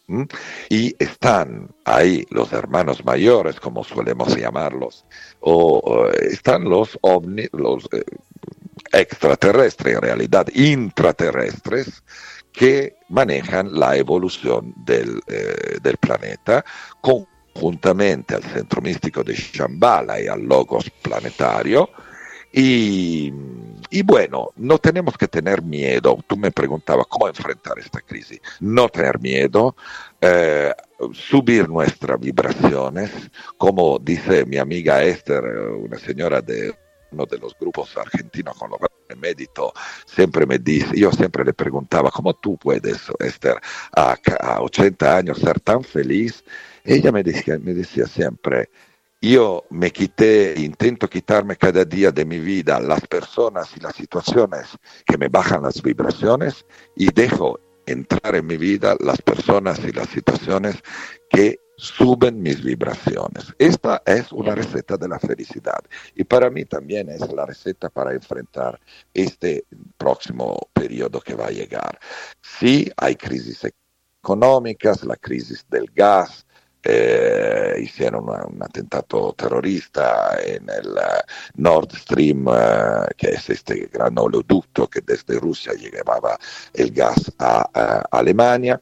Sí hay pequeñas guerras regionales, como la de Ucrania, que no es tan pequeña, pero es una guerra pequeña si tú lo piensas respecto, por ejemplo, a la Segunda Guerra Mundial pero también es una crisis de conciencia. Nosotros en este momento estamos eh, gobernados por gente muy poderosa, eh, muy egoísta eh, y muy materialista.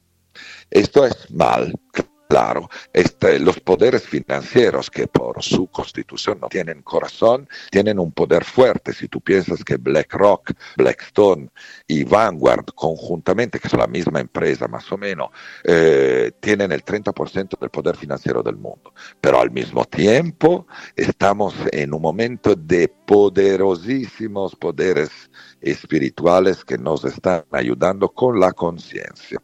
Claro, hay que dar menos importancia a las crisis financieras y económicas. Tú me decías, ¿qué está pasando? ¿Se está derrumbando el sistema financiero? Sí, y por supuesto se está derrumbando, y gracias a Dios se está derrumbando, porque no es un sistema financiero justo. Tú sabes, por ejemplo, hablando de Argentina, que hace un tiempo, cuando estaba Macri en Argentina, él pidió una ayuda al Fondo Monetario Internacional. Sí, lo sabemos y la estamos pagando. 54 mil millones de dólares, ¿no? Y estáis pagando a los argentinos muchísimo esta, esta temporada de Macri. No quiero obviamente ser divisivo porque a mí no me gusta ni él ni la contraparte. O sea, para mí, a mí tampoco, ninguno siempre de los dos. dos caras de la misma medalla, de la misma moneda pero sí empezó con Macri, yo estaba en Argentina en 2015, estaba exactamente ahí, empezó con Macri una nueva era, el gas triplicó su precio, costaba tres veces más, el gas, que Argentina en el sur tiene muchísima producción de, esta importante resource, eh, y, se creó la hiperinflación y después la gran corrupción de, eh, de la Kirchner y de, bueno, sabemos todo, ¿no? Pero eh, esto pasó en todos los países, también en Europa. Europa está Europa fue hecha por el Tratado de Roma, por el abogado de Hitler, uno de los firmatarios era el abogado de Hitler. Okay, que era eh, el Tratado de Roma, decimos, el, uno de los personajes más poderosos de aquel entonces. Pero todo esto no tiene que asustarnos, porque esto es visible y hoy gracias al Internet, todas estas informaciones se, están compartiendo. Imagínate que hace 30 años no podía ser así. Todo estaba manejado por los periódicos, lo demuestra muy bien en la película eh, de Orson Welles, Cuarto Poder todo estaba en manos de algunos ricos uh, que hacían lo que querían. Fíjate que, por ejemplo, Rockefeller en Estados Unidos eh, canceló la medicina tradicional, que era muy importante por gracias a los pueblos nativos de América y, puso la, así dicha, medicina alopática. ¿Y cómo lo hizo? Simplemente eh, haciendo de manera que fueran eh, firmados todos los médicos que proclamaban curas eh, naturales. Pero el progreso, la evolución se puede parar por un ratín, pero no se puede parar para siempre, ¿no? Y claramente ahora está surgiendo muchísima sabiduría de los pueblos nativos. Por eso los pueblos de América están encontrando una nueva, eh, una, nueva energía y para mí es muy importante para el resto del mundo. Dime. Yo, te lo decía antes, te lo vuelvo a decir, yo creo que lo, que se pudo haber frenado con la pandemia o con algún otro movimiento eh, va a volver a resurgir, porque eh, la, naturaleza del ser humano es expresarse, ¿no? todo lo que estaba por pasar en, en el 2000 20, antes de este, de este movimiento eh, desesperado que tuvieron, eh, está, está y va a volver a pasar ahora seguramente. La expresión popular en las calles, en diferentes lugares y demás. Eh, la, la economía, que si bien es injusta, pero es la que nos regula, ¿no? Uno a fin de mes espera un sueldo o durante el, los días de trabajo espera eh, cuando vos tenés un negocio una entrada para poder llegar a, comprar y, mantener tu economía, eh, se maneja desde, desde el ingreso de, un billete que proviene de Estados Unidos, que es el dólar, que en cada país tenemos nuestros propios billetes, pero que todos siempre estamos mirando y cómo está el dólar en el planeta. Y, y, y me pregunto, eh, cómo, eh, hacia dónde va a ir eh, el movimiento de la economía en, ese sentido, cómo vamos a producir, porque el ser humano ha perdido las capacidades de producir su propio alimento, que las teníamos, la tenía tu abuelo, la tenía el mío, ¿no? En, en su propia casa tenía una huerta donde podía llegar a crear el alimento básico y lo intercambiaba, intercambiaba huevos, intercambiaba gallinas por, por otro tipo de productos ya termina, terminados. Hoy eso pasó a ser eh, el ingreso de un trabajo, la especialización en un trabajo, trabajando por una fábrica eh, o una empresa o lo que sea, y recibir ese dinero y a fin de mes comprar lo que uno quiere. Entonces, nuestras capacidades como seres humanos han sido disminuidas a una especialización que siempre digo yo, no existe ya un traumatólogo, un traumatólogo de rodillas, otro de cadera, otro de codo. O sea, nos han dividido tanto y nos han quitado la capacidad de que ese mismo traumatólogo cuando llega a la casa es incapaz de poder cambiar una lamparita porque no sabe. Entonces tiene que llamar a alguien para que le cambie la lamparita. Todas esas cosas nos han limitado como seres. Cuando nosotros tenemos la capacidad de incluso hasta poder no cambiar una lamparita, construir tu propia casa todos hemos sido en otras vidas arquitectos, ingenieros, eh, médicos, entonces nos hemos podido eh, ordenar nuestra energía a nivel creación, a nivel construcción, a nivel alimentación y un montón de cosas más. ¿Cómo es la transición hacia lo nuevo? Con un ser humano totalmente limitado, con, un ser humano que va a vivir en un décimo piso y le cortan el agua y el gas y la luz. ¿Cómo va a ser esa transición? Eh, hay que abandonar la ciudad.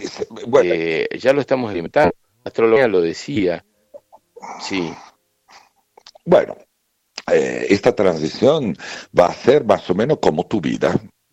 Tu vida, tú eras un ciudadano de Córdoba. ¿eh? Tú, cioè, te fuiste al campo. Eh, te construiste tu misma casa, tu propia casa. Hiciste, eres un, un, miembro de una comunidad y eres un miembro importante de una comunidad. Tú estás haciendo un poco una comunidad basada en un sentido eh, espiritual. Y, eres un uh, gran trabajador para la nueva era. Esto va a pasar en todo el mundo. Claro, uh, parecerá, porque en este momento todo está tecnológicamente organizado de manera que nadie sepa hacer todo. Pero de hecho, según el maestro Moria, que es el maestro que eh, divulgó el Agni Yoga a través de eh, Nicolás y Elena Roerich, eh, discípulos del maestro San Germán y mm, grandes eh, intelectuales, artistas, eh, divulgadores espirituales. Nicolás Roerich era considerado por Gorbachev, otro discípulo de la jerarquía blanca, eh, un, el, el, máximo intelectual de la Unión Soviética. En realidad, cuando, cuando Nicolás Roerich dejó Rusia, era un ruso, eh, era antes de la Revolución de Octubre de 1917, y, y pintó 7.000 pinturas que yo aconsejo a todos de ir a buscar en el Internet porque cada pintura tiene un poder energético importante. Y, el otro era eh, Vicente Bertrand El Agni Yoga no es un yoga cualquiera, los yogas también hay el sauna yoga hoy en día, pero la verdad es que los yogas son cuatro, los demás son derivaciones. El yoga es una manera de vivir el cambio. Okay. El Raja Yoga, por ejemplo, era apto por estos 2000, 2000 años de la era de Pisces, eh, donde el Raja Yoga, por ejemplo, ayuda a, manejar y eh, las energías mentales, el Agni Yoga eh, hace lo mismo con las energías del corazón. Entonces, ¿cómo enfrentar esta nueva era que llega?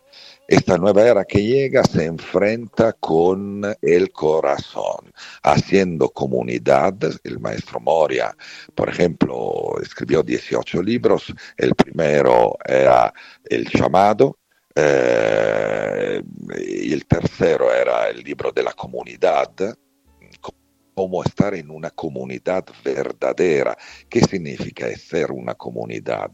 Poner en común. Pero no significa poner en común cosas físicas, los bienes. Claro, ahí seguro habrá una temporada en la cual será muy breve, en la cual necesitaremos eh, dar, mm, decimos, compartir cosas eh, eh, esenciales para la supervivencia, pero será una temporada muy breve de algunos meses y no será muy larga. Y será eh, el pródromo por el empiezo de un gobierno mundial, pero no el nuevo orden mundial, tanto aclamado por estos hombres sin corazón que manejan el destino del mundo, como Bill Gates, Warren Buffett, George Soros, Obama, la Clinton y toda esta gente que se sienten los más, se sienten los más poderosos, en realidad hay un poder mucho más fuerte que está encima de ellos, que es el poder de Shambhala, de los maestros y del nuevo grupo de los servidores del mundo. O sea, el grupo de gente que como tú intenta divulgar una nueva conciencia. Son seres que no saben pertenecer a este grupo, simplemente le da satisfacción y una profunda eh, realización interior eh, ayudar eh, o intentar de comprender un poco más de lo que es la conciencia mundial. Entonces hay un 20% de la humanidad que ya está consciente de ser parte de este nuevo fuerte movimiento. Esta gente es la gente que por intuición comprendió al minuto uno eh, que eh, había una guerra de información que no la contaban justa. Esto fue muy claro desde la pandemia. Eh, yo me recuerdo muchas charlas que hicimos yo y tú, y también un poco antes, te recuerdas que se hablaba del hecho que las empresas intentaban llevarse con el control mundial. Esto se da al World Economic Forum del señor Schwab hago un paréntesis en, este, en, esta, en esto que estás contando. Eh, nosotros nos conocemos hace ocho años, más o menos. Siete, ocho años. Siete años, Andrea. Eh, ocho, este año, ocho, 2015. En, en, tu segundo viaje, no sé cuántos viajes hiciste desde que nos conocimos, pero en tu segundo viaje eh, me hablaste de estas cosas. Y esto fue hace unos cinco años atrás. no, era el 2016. 2016, bueno, siete años atrás, casi siete años. Hace siete años que no te veo, hermano. No, porque yo después fui en el 2017, en el 2018. Que fuimos a, que fuimos a, Península de Valdés a ver las ballenas.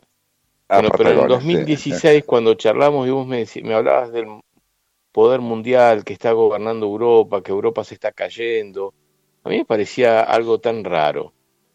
Tan, o sea, sí te creí, pero me hablabas de George Soros como un empresario que maneja eh, eh, los gobiernos en el mundo. Y mira que yo ya venía con 15 años de programa, pero me parecía tan, tan claro, tan distante. Y hoy me parece tan natural y tan claro, que me parece que en, estos últimos tres años, porque hoy creo que es 18, pero en dos días se van a cumplir tres años de la pandemia del inicio de la pandemia, por lo menos acá en Argentina, sé que en Italia fue empezó antes.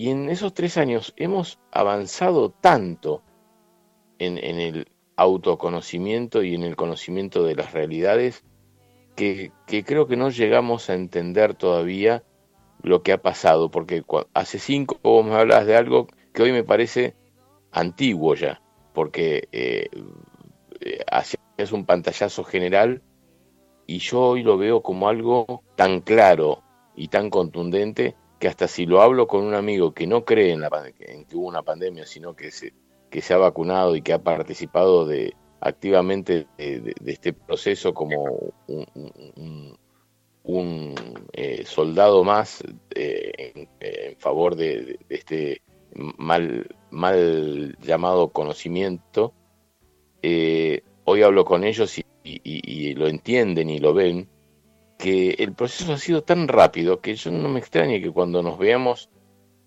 ojalá sea pronto, nuevamente acá en Argentina o allá en Italia, eh, hayan pasado muchas más cosas en forma totalmente clara, eh, reveladora y contundente para que eh, eh, los procesos que vos estás hablando sean muy rápidos, realmente muy rápidos, Andrea. No sé claro, si están rápidos.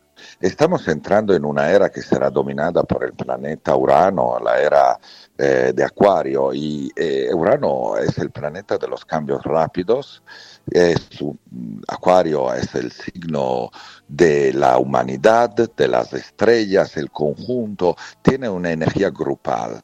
Estamos saliendo de una época que se llama era de Pisces, pero que estaba, está gobernada eh, astrológicamente por la constelación eh, de Capricornio, que representa el sistema, la cristalización, la rigidez, y entonces pasando, obviamente no significa que las personas de Capricornio siempre son rígidas y todo, y los de Acuario siempre son grupales. Eh, también los acuarianos son a veces individualistas, como los de, eh, de, Capricornio son eh, absolutamente, depende del, nivel absolutamente abierto y amorosos y no rígidos. Depende y por el ascendente y por la luna y por un montón de variantes inconvenientes. también del nivel evolutivo de la misma persona. Ah, también del nivel evolutivo. O sea, cada signo y cada constelación expresa energías eh, bajas, medianas y altas. Bueno, estamos entrando en la era de Acuario, una era representada por un hombre que vierte agua a la gente para, para, para placar eh, su sed de conocimiento, de amor, de empatía, y será una era totalmente empática, amorosa, creativa, eh, artística y constructora de un mundo gobernado por eh, los pueblos y no por los políticos ni por, la obras, por, la, por las empresas financieras. Um, Claro, hay una crisis, pero como decíamos al comienzo del programa, la crisis tenemos que verla como una hermana que nos da un regalo. Esta pandemia fue una crisis, pero nos dio el gran regalo de una mayor comprensión de, eh, de, lo que está aconteciendo. Eh, es duro, sí, muy claro. Eh, pero es necesario. Es hermoso. Andrea, te cuento que mientras nosotros estamos charlando como si fuese una conversación más de las que hemos tenido en forma presencial en tus tres viajes a Argentina o por teléfono cada vez que te llamo y te digo, tenés ganas de que charlemos un rato y, conversar. Eh, del, otro lado, allá en Capilla del Monte, yo estoy en Buenos Aires, vos estás en el norte de Italia, y en Capilla se está retransmitiendo la radio, y del otro lado hay bastantes eh, conversaciones entre los oyentes que son oyentes de diferentes lugares. Y te quiero compartir alguna de esas eh, de, esos mensajes, porque si no terminamos de charlar dentro de unos minutos y parecería que hubiésemos hecho algo entre nosotros solos. Hay mucha gente que está compartiendo y a través del mensaje se está expresando. Eh, que es Carlos, eh, que está en, en Unquillo, y dice, hola, buenos días, eh, acá echando atentamente, se entrecorta, bueno, un poco de tecnología que también lo compartía Marta Isabel mío desde Entre Ríos, se entrecorta un poquitín, pero me parece que después se empezó a escuchar bien. Graciela Pitt es, eh, manda cariños, que tan decía, entrecortaba, era es un tema mío de mi celular, eh, ella está eh, en la falda, Francisco, el caminante que estuvimos difundiendo su actividad que va, a ser hoy, fíjate que Francisco está haciendo el primer y tercer sábado de cada mes a las 19 horas en el predio de los Siete Rayos encuentros que él los denomina Rueda de Energía, meditación grupal guiada por Francisco el Caminante. O sea que este, eh, hoy sábado, eh, no sé qué sábado es hoy, el tercero, seguramente, eh, a las 19 horas ahí en, camino a la base del cerro, si no me piden y, le reenvío la invitación, Francisco está haciendo esta invitación, esta actividad eh, yo estuve el sábado pasado, hace dos sábados atrás, muy buena. Bea desde San Juan está compartiendo también. Eh, se entrecorta algo eh, con el invitado al aire, pero bueno, no, eh, se escucha bien. Eso fue al principio. ¿Quién más? Carlos Alberto Gallo, que está promocionando o me manda para que difunda tema del Día Mundial del Agua. Ahora lo vamos a invitar a Diego Torio, quien está organizando este evento también junto con otras personas, a que dé su palabra.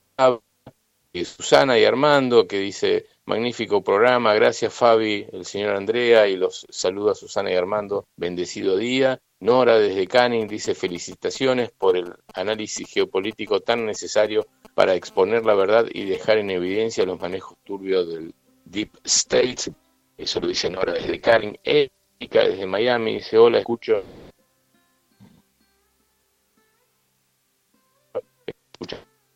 Alejandro, que está en Buenos Aires, y dice, hola Fabián, eh, muy interesante los conceptos de Andrea, eh, lo dice Mario y Alejandro, Alejandra, pero Mario y Alejandra desde Buenos Aires, eh, Daniel Pérez, que también dice, hola, buenos días, muy lindo el programa y gracias por el conocimiento de Andrea. Saludos desde Capilla del Monte, de eh, amigos Juan dice, muy y tan importante todo el análisis político. Gracias por tener a Andrea Salvetti en el programa.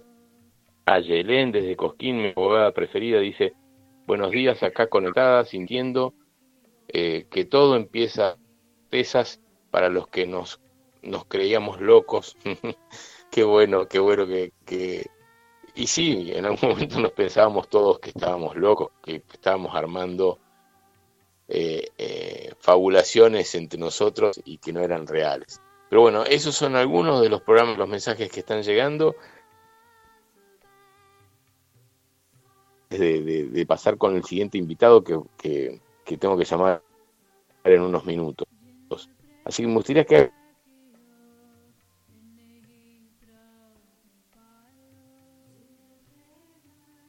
hagas un sí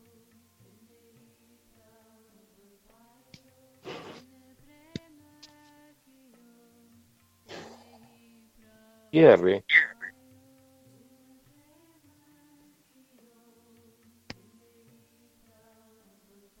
eh, me, me, parece muy interesante tu, tu forma de padres que partieron. No mis padres pero sí mis abuelos eh, o de la Segunda Mundial, algunos que eso creo que vieron y lejanos, una frontera y la entre ellos. Eh, nuestros abuelos no entendieron qué es lo que pasó en la guerra. Eh sectorizadas, en, viniendo de, de, de, Arabia, viniendo de Pakistán, viniendo de, de Siria, o hermanos que tengamos en esos países o amigos, no entienden qué pasa, porque no se les muestra el todo, y vos nos pudiste dar un pantallazo general. Entramos en un nuevo momento en el que sí tenemos que entender todos para saber. No lo que nos cuentan los medios, no lo que nos cuentan los grandes canales de televisión, sino lo que nos cuenta nuestro corazón, el cómo sentir lo que está pasando. Y mi sentimiento hoy se siente en paz, y te lo quiero agradecer. Te agradezco yo, hermano. Sepas que todo esto está hecho para la evolución humana y está hecho para que desarrollamos la intuición. Es una característica del corazón y no de la mente.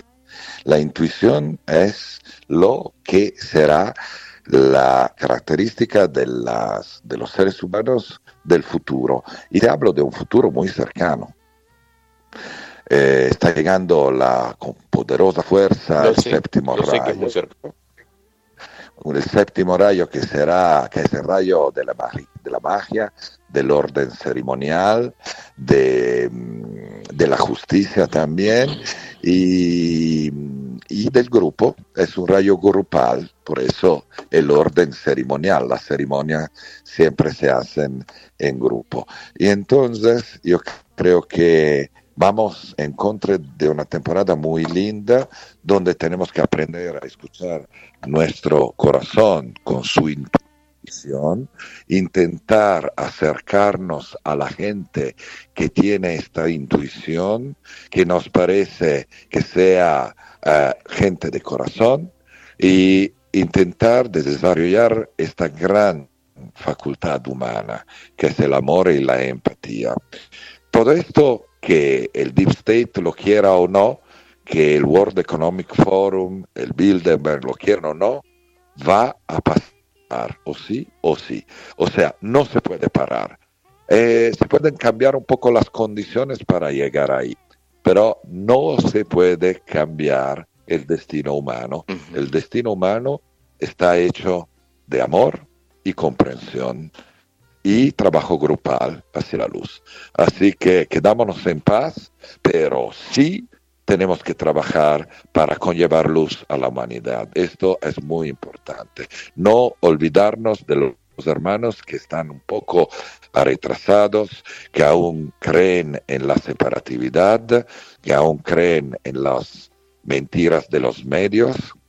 Los medios, todos los medios mundiales, aparte los de los estados mm, pertenecen a cuatro grupos eh, financieros. ¿Ok? Entonces, hablan solo de lo que le interesa a estos grupos financieros.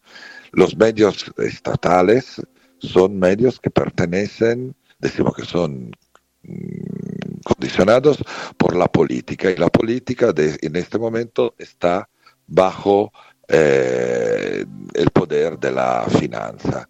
Pero todo esto se va a terminar muy pronto eh, eh, y se va a crear un nuevo mundo hecho de amor y de hermandad. Qué bueno. Qué bueno, Andrea. Qué ganas de abrazarte que, que me dieron y de compartir una charla de estas, pero en forma presencial. Ojalá que sea pronto. Bueno, hermano, un abrazo grande y ojalá que te veo pronto y un saludo a todos los oyentes de Radio Limón. Bueno, bueno, te mando un abrazo y estamos en contacto de cualquier forma, pero seguramente en el corto plazo te, si me permitiste, voy a poder volver a convocar para, para, para que aclaremos algunos temas que, que por tiempo no, no nos dan el espacio ahora. Con mucho gusto, hermano, cuando quieras. Un abrazo fuerte. Bueno, abrazo fuerte. Ya debe estar empezando a, a, llegar el calor de a poquito allá por, por, por, el norte de Italia. Acá está extremadamente caluroso. Eh, eso es algo también que seguramente va, va a ser importante para estos tiempos, atravesar el cambio de los climas eh, como los conocíamos. Bueno, abrazo al corazón, Andrea Salvetti. Te amo. Yo también, hermano. Hasta pronto, prontísimo. Bueno, vas a tener que cortar vos para que yo pueda seguir en contacto. Corto. Con la radio y, llamar al. Bueno, Andrea Salvetti con nosotros en Radio Limón. Realmente fue muy, muy interesante cada una de las palabras que nos fue dando y cómo fue llevando eh, la importancia de los movimientos que hemos vivido en estos tiempos Em, eh, y, cómo, cómo, fuimos en, en, tan poco tiempo eh, entendiéndolos, observando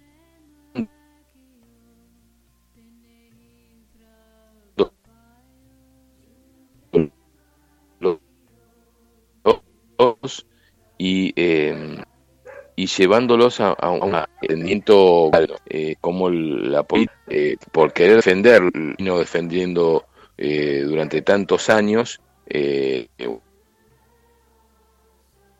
a, quemar sus últimos cartuchos y en esa quemar sus últimos cartuchos tuvieron que mostrarse tal cual como eran, como son y como necesitamos que, que, que eso que entendimos como nuestras banderas durante mucho tiempo, es algo que ya no existiría más, como también no van a existir los límites en lo político, en lo económico, no van a existir los límites entre, entre provincias y, menos que menos entre países.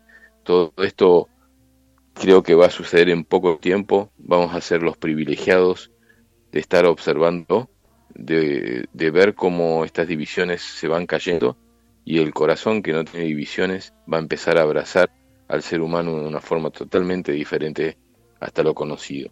Ni siquiera como era antes. Vamos a tener la mejor versión de cada uno de nosotros y lo vamos a poder vivir. Y tenemos que saber que si pasamos un mal momento, porque el mal momento siempre está para hacernos crecer, tras de ese mal momento siempre hay un...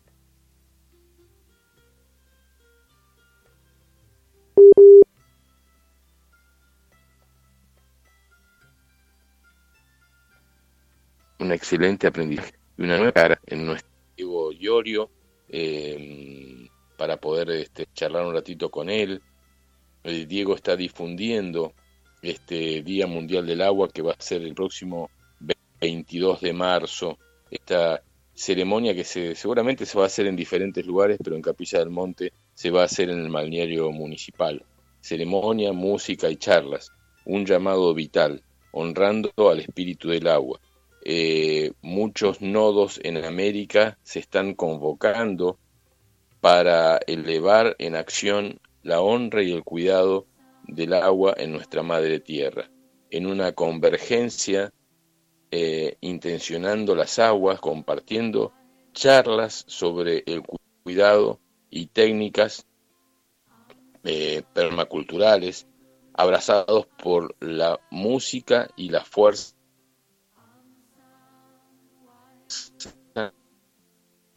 en la posición de cuidar la vida. ¿eh? Esto va a ser el próximo 22 eh, de marzo, el miércoles, eh, a las 16 horas puntuales en, en, el balneario municipal. Fíjense qué importante que esto que está convocando Diego, también me lo mandó Carlos Alberto Gallo y, bueno, que em, cómo nos une un elemento, ¿no? Tan importante como el agua. Fíjense cómo Hoy tengo amigos en Buenos Aires muy preocupados por lo que está pasando con el agua acá. Acá no llueve. Estoy en Buenos Aires y veo lugares, campos con mucha sequía. Yendo para la costa veía campos, muchos eh, campos muy secos, siendo la pampa húmeda. Y era algo que solamente faltaba en cierto nuestro hermano amada eh, Capilla del Monte o las sierras de Córdoba y hoy eh, la falta de agua también nos está hermanando, nos está uniendo y diciendo, che, ustedes que no tenían agua, ¿cómo hacían? Bueno, nosotros estamos sin agua también. ¿Qué pasa? ¿Qué podemos hacer? Y para eso vamos a, eh, llamar a Diego Iorio eh, para que salga en vivo también un ratito en el programa y luego también al señor Oscar Balach por un evento que está organizando AIME. Eh, vamos en, principio a hablar con Diego eh, un ratito nomás y después con Aimé. A ver si lo podemos añadir a, Diego y podemos charlar un ratito con él eh, en, este, en estos últimos 45 minutos del programa de Tercer Ojo. No se olviden que el señor... Buenas, buenas. Bienvenido al programa ¿cómo estás, hermano? ¿Cómo anda Fabián? Se corta un poquito, no sé cómo me escuchan a mí. Te escucho y si se corta no hay problema, vemos las palabras que faltan. Perfecto. Buenas, buenas, bueno, un placer ahí estar de vuelta en la radio. Bueno, bueno, lo mismo digo, eh, digo eh, nos debemos eh, la visita personal todavía, de compartir ahí en tu nueva casa en Capilla del Monte o Totalmente. En de luna, pero bueno, eh, hasta que se dé eso, por lo menos lo hacemos desde el, desde el teléfono y a través de algún radio. Y si propones hoy, que tiene que ver con el tema del agua, ¿eh? yo ya lo leí un par de veces, para que la gente se prepare para el próximo miércoles a las 16 horas de participar de este evento del agua. Eh, contanos un poquito cómo, cómo se viene armando este evento y cuál es el sentido. Bueno, primero gracias por el espacio, gracias ahí a Radio Limón también, por la fuerza y la presencia básicamente y que nos dé el espacio a, a los que estamos haciendo acciones para poder difundir, ¿no? Así que bueno, sí, nos estamos alineando un poco en, lo que es el Día Internacional del Agua, que un poco, bueno, fue declarado por la UNESCO y muchas de las organizaciones que vienen haciendo acciones eh, alternativas, así dentro de lo que es la conciencia al agua, vienen tomando esta fecha como para iniciar eh, acciones, encuentros y, y pulsos con respecto a traer conciencia sobre lo que es el agua, ¿no? Entonces hay un, hay un grupo, un colectivo que arrancó desde Colombia que se llama eh, Canto al Agua, un poco impulsado por eh, los que fueron fundadores del grupo Aterciopelados, que muchos lo deben conocer de Colombia, Andrea Echeverry y Héctor Huitrago. Y bueno, ellos hace unos casi 10 años empezaron a iniciar este movimiento que se llama Canto al Agua, y fue un pulso de unificarse eh, como en, ceremonial espejo en diferentes territorios, de poder levantar una acción de conexión entre lo que es el arte eh, y la espiritualidad unidos en este, en este corazón para levantar conciencia sobre el espíritu del agua, ¿no? Entonces, todos los 22 de marzo eh, se levanta este llamado de canto al agua y muchos de los países y activistas eh, están levantando estos, estos ceremoniales, ¿no? Entonces, bueno, nosotros nos queremos alinear a, este pulso y el miércoles, sí, 22 de marzo, vamos a estar eh, haciendo un encuentro unificando lo que es arte, ciencia y espiritualidad en lo que es el balneario municipal, ¿sí? el cambio municipal acá en Capilla del Monte, donde se va a estar arrancando a las 4 horas, ¿sí? 16 horas puntual esto lo estamos eh, organizando eh, diferentes agrupaciones, como es Nación del Quinto Sol, Guardianes y Comunicadores de la Madre Tierra, Frecuencia Uritorco, Red Ciclo, em, la gente de la Brigada Forestal también este, está sumando al pulso, em, también Daniel Brower, y bueno, hay muchos hermanos y hermanas también que se están ahí acercando para, para colaborar y, algo muy interesante que eh, va a haber una, una caminata de tambores, ¿sí? Eh, bajo el lema Todos somos una gota de agua, que va a estar arrancando a las 14.30 desde la Plaza San Martín al balneario municipal, ¿sí? para sumarse ahí a, las 14, a las 16 que estaría arrancando eh, una especie de, de ceremonial, ¿sí? en realidad es como intencionar en una meditación eh, poder bajar una, una profunda conexión con el espíritu del agua e intencionar aguas ¿sí? que van a ver en el lugar para después verter esta agua al calabalumba. ¿sí? Entonces, bueno, es todo un evento así de, de, fusionarnos con diferentes agrupaciones y poder traer esta, esta conciencia sobre el agua, ¿no? Que también va a estar participando hermanos que vienen trayendo un compromiso desde lo que son técnicas de permacultura sobre el respeto al agua, ¿sí? Em, entonces va a estar eh, Cali, que es un hermano que está en San Esteban, que viene haciendo un trabajo de permacultura. Sí. Y, em, Qué lindo va a estar el hermano de Jardín de los Presentes, Pablo Perret, sí, también oh, compartiendo Perret. Qué lindo. Lo, lo que es eh, los baños de compostaje o baños secos, ¿sí? entonces va a ser un encuentro ahí de, unificar varias áreas dentro de lo que es la música, lo, lo que son las charlas de conciencia sobre el cuidado del agua y el, el ceremonial, ¿no? Vos sabés que, Diego, estamos hablando con Diego Llorio, eh, para quien ahí no, no escuchó el nombre porque se cortó al principio, Diego es un, eh, documentalista que ha presentado en Capilla del Monte y en diferentes lugares varios de sus documentales, seguramente algo del agua se vendrá en algún momento también y han sido parte eh, de, de, los documentales anteriores. Decíamos, Diego, cómo nos une el agua en este tiempo, ¿no? Porque yo en este momento estoy en Buenos Aires eh, y contaba que eh, yendo para la costa atlántica, eh, la, sequía que había en, lo que era la pampa húmeda hace unos años, la sequía que hay hoy en los campos, la falta de agua y, el pedido de agua de, todos los pueblos, porque la capital federal, Buenos Aires y el Gran Buenos Aires también están teniendo una falta de agua muy, muy grande. Y, fíjense cómo estamos hoy pidiendo por el agua lugares que antes eh, el agua los excedía, ¿no? O sea, qué bueno que estemos eh, unidos desde ese lugar también. Sí, totalmente. Y esto como, como lo comparten los abuelos y abuelas de tradiciones, no es solo el agua externa, sino también es el agua interna nuestra, ¿no? Que, que, que está impregnado en lo que son nuestras emociones y nuestra vincularidad con el entorno. Entonces, muchos de estos procesos también es revisarnos hacia adentro, ¿sí? Los, muchos de los abuelos hablan como que el problema que, está existiendo con el agua parte también de, nuestras aguas internas y nuestra vinculación con, con el medio, ¿no? Hay, justamente ayer estaba escuchando unas entrevistas que, hice a unos mamos, que los mamos son sabedores de la Sierra Nevada de Santa Marta en Colombia, que son reconocidos así como los lamas de, la América o de la Via Yala.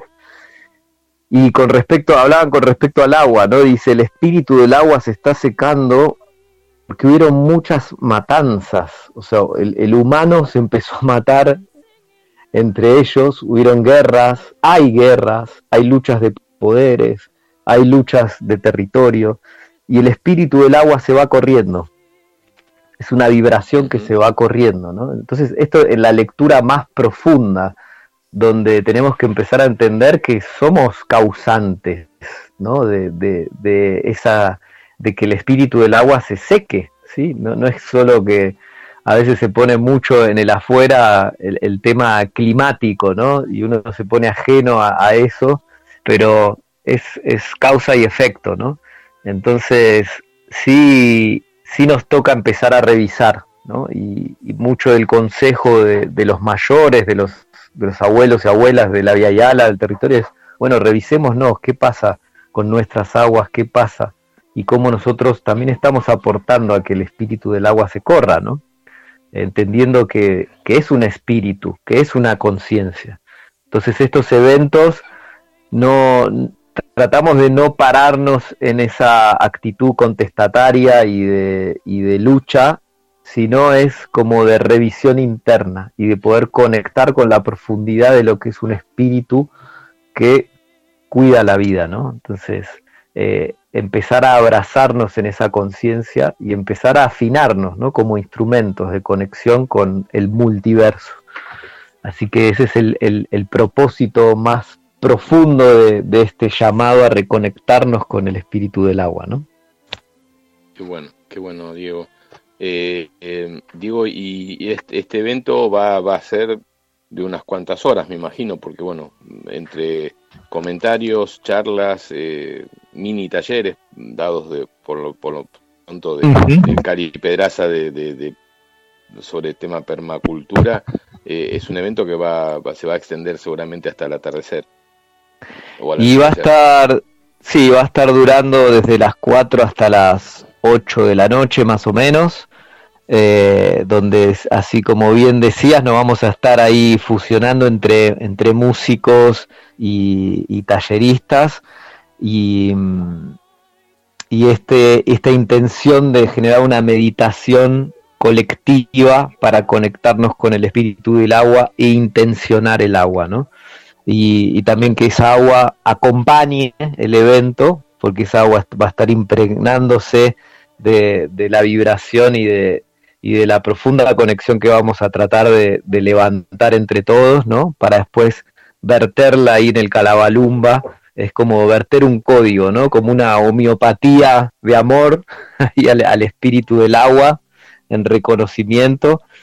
Y, y bueno, ese, ese, es, ese es como, como la intención, ¿no? Y para contarles un poquito, bueno, la, la propuesta ahí multicolor que vamos a estar ahí elevando van a estar las Copleras del Monte, que es un grupo de mujeres copleras de aquí, de, de Capilla, un grupo de Tarcas, que es un instrumento andino que también convoca al espíritu del agua.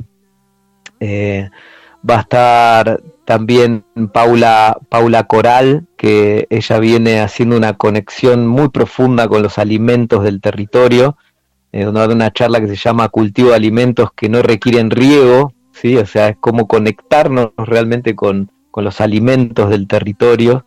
Cali va a estar dando una charla que se llama El cuarto estado del agua, eh, va a estar también tocando Facu Valdés, Frecuencia Uritorco, va a estar Pablo Perret con el, el tema de una charla que se llama Compost Humano, Baño Seco, Va a estar Sara, una hermana que viene trabajando también con los estanques de agua, biofiltros y paisajismo. Van a estar los hermanos que vienen llevando lo que es la Brigada del Monte, que es una organización comunitaria que, muchos de Capilla del Monte ahí los, los conocen. Va a estar también Alberto Kusselman compartiendo ahí una música. Eh, bueno, va a ser ahí una, fusión de, almas bonitas que están ahí activando también desde sus propios sus propias organizaciones y sus propias células, generando acciones de conciencia, ¿no? Entonces también es un, es un poco unificarnos para generar ahí una, una masa crítica de amor y poder eh, conectarnos con el espíritu del agua, ¿no? Y, y también reconocernos como, como, un grupo en acción eh, que, elegimos un medio pacífico para reconectarnos con lo, lo, que está necesitando el ser humano para poder conectar con, con la fuerza vital de vida, ¿no? Bien, Diego, bueno, te agradezco muchísimo la posibilidad de difundirlo acá en el programa Tercer Ojo y en Radio Limón. Eh, bueno, siempre a disposición para poder difundir cada actividad que estén organizando. Buenísimo. nos veremos el miércoles por allá. Dale, ahí quería sumar algo más porque más allá del miércoles 22 eh, estamos publicando un, afiche que se llama Semana del Agua, ¿no? Porque también el lunes 20 va a estar eh, Daniel Brower haciendo una ceremonia mundial de armonización con cuencos, ¿sí?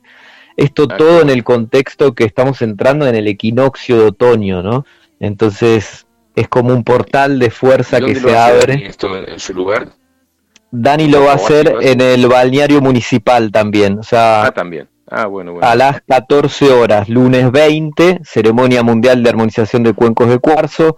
Después el miércoles 22 tenemos toda esta actividad sobre el Día Mundial del Agua, que arranca a las 16 horas.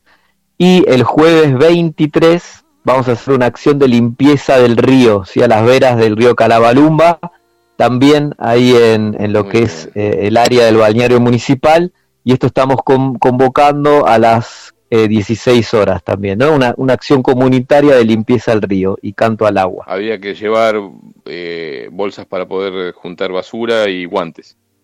Van a haber bolsas, pero sí, si vienen con guantecito ahí y bolsita también colaboran, pero sí vamos a estar ahí con unas bolsas grandes. Pero es un poco ahí también unirnos más allá del rezo de la intención y la vibración, es bueno, vamos a hacer una acción eh, concreta de, de levantar basura, ¿no? Por ahí bolsas para reciclar las bolsas de la comida de perros estaría bueno que son fuertes, cada uno pueda llevar o pedirles. Buenísimo. Este, y guantes seguro porque hay que meter la mano en lugares que uno nunca sabe. Y no vayan con ojotas, vayan con, con eh, o, vayamos, me estoy incluyendo con, con algunas eh, zapatos de altura por, por el tema de, de algunas... Sí, de vidrio. Ah, de animales también, sí, totalmente. Bueno, buenísimo, Fabi, gracias, por el espacio, un abrazo de corazón y ahí espero verte prontito. Y bueno, y a todos los oyentes los esperamos ahí eh, en la Semana del Agua, ahí Muy bien. que se sumen a las acciones. Un abrazo de corazón. Muy bien. Gracias. Tenés que cortar vos, yo tengo otro invitado que tengo que llamar y ya estamos cerrando el programa. Eh, bueno, abrazo, chau, chau. Un abrazo grande. Digo yo, nosotros en el programa Tercer Ojo seguimos estas tres horas de programa ininterrumpidas y el celular todavía aguanta, la comunicación aguanta. Sé que hay pequeños cortes, pero ustedes aguanten también. 22 eh, tengo de batería, creo que llego para hablar con el señor Oscar Balach. Em, eh, hay un, un, evento que se va a hacer también el mismo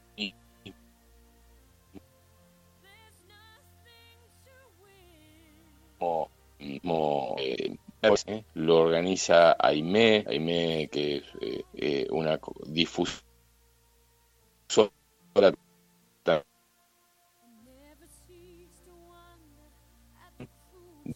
del plenilunio de Aries, una meditación dirigida a través de, un CD grabado por Oscar Balach, quien dejara como legado a AIME, o sea, estos CD yo he tenido acceso hace unos 15 años atrás, los he podido escuchar ahí mismo en Centro Unión Luz, y en Quebrada de Luna, estando con Oscar y algunas otras personas eh, colaborando y charlando. Y bueno, eh, bueno se realizará eh, a las 19 horas en la hostería Nuevo Sol, en la avenida Figueroa Alcorta, 247. Lo organiza Aime,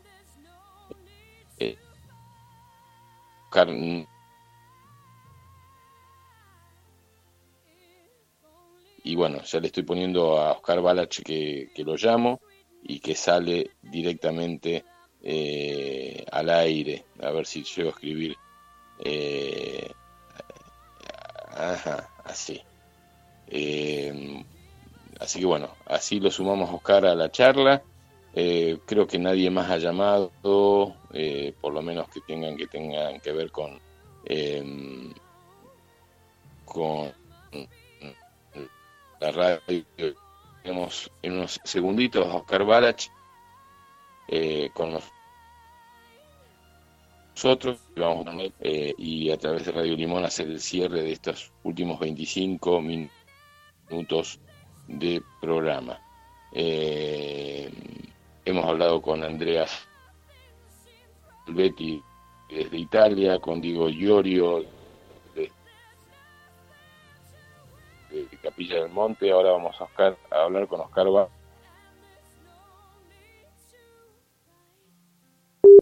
que seguramente este, ahora sí te tenemos al aire, querido Oscar, ¿cómo estás, hermano querido? Hola. Hola, hermano, estás al aire, ¿cómo estás? ¿Bien? Bien. Más allá de la voz que está un poquito rara. Sí, tengo un, un conducto que me hicieron y la boca hinchada, pero bueno, hablaré como pueda. El, el servicio está primero. Se te escucha perfecto igual. Bueno, me alegro.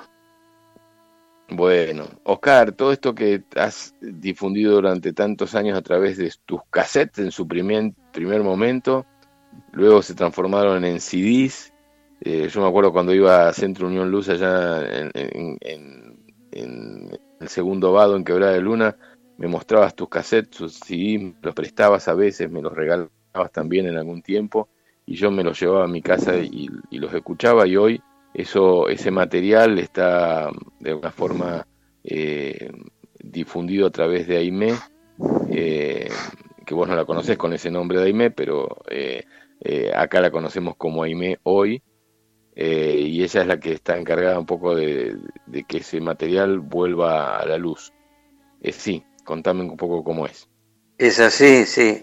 Aime yo la conocí como Teresa Migales y fue parte de Unión Luz por un tiempo, hasta que se mudó a Mar del Plata y después ahí a las gemelas. Así que una gran hermana. Sí, ella tiene mi legado y también lo tiene Oscar Acoglanes. ¿eh? para que no quede perdido en el le mandamos un abrazo grande. Sí, sí, sí. Bueno, este, eh, ella va ¿qué posiblemente... esos CDs y esos cassettes? Eh, los, cassettes y CD los tiene Oscar Acoglanis todo. y, y, los eh, CD, que se los llevé la vez pasada cuando estuve por ahí, los tiene Aime. Así que ella va a transmitir eh, tanto meditaciones como conferencias de cada signo y hay otras meditaciones y otras conferencias de, este, de otros temas, ¿no es cierto? no solamente son los plenilunios, hay mucho material que ella, bueno, va a disponer directamente eh, para que esto no quede perdido, es un legado que uno deja, ¿no? Porque, bueno, la tarea está hecha. Bueno, eh, ¿quieres que te dé un pantallazo más o menos? Sí, contame, contame un poquito, un pantallazo de todo lo que contiene. Si me permitís. Bueno, mira, quiero decir, ya que estamos al aire, nos escucha gente, que todo aquello que existe, todas las formas de vida, eh, son el resultado a respuesta de, las energías que ingresan cíclicamente.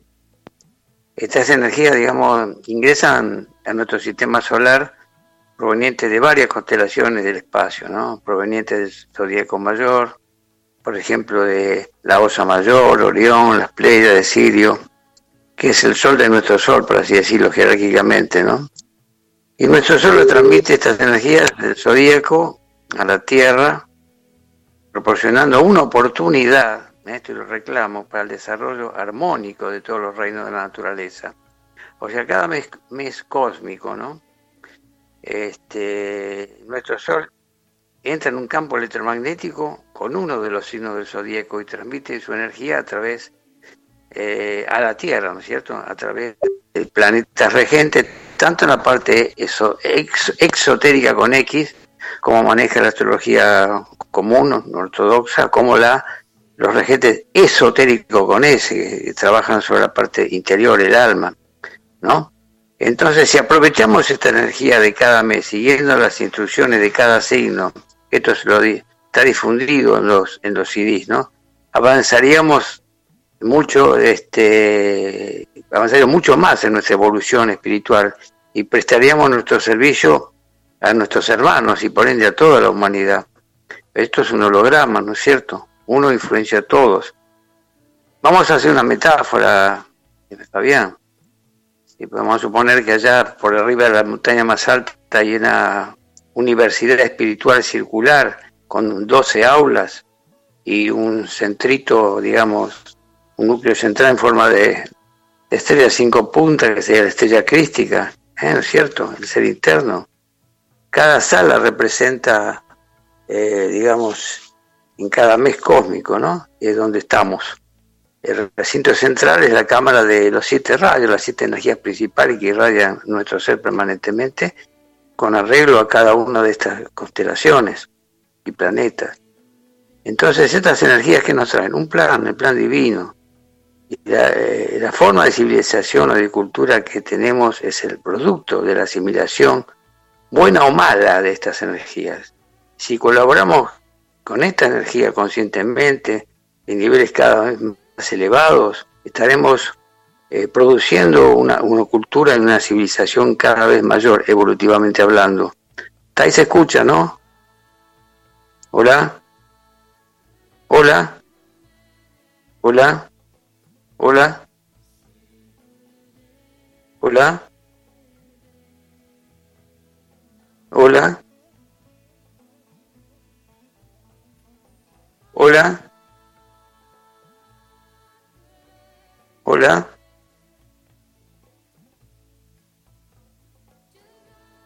Bueno, yo sigo por las dudas.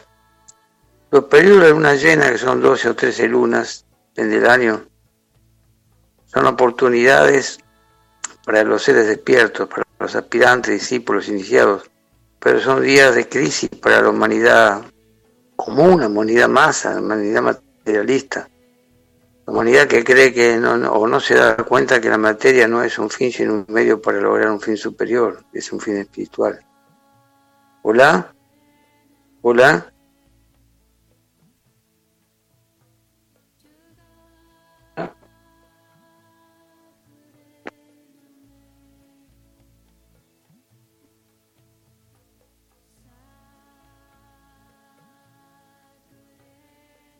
Hola.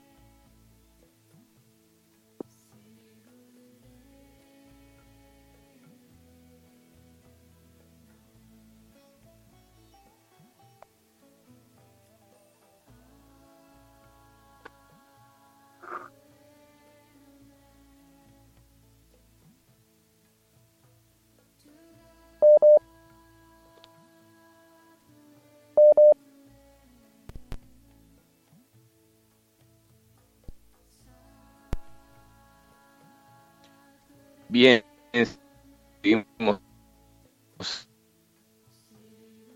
en Radio Limón, creo que intento volver a llamar al señor Oscar Balach eh, para poder este, compartir con él los últimos minutos del programa. Creo que vamos a entender que estamos desde un... Hola. Hola. Hola.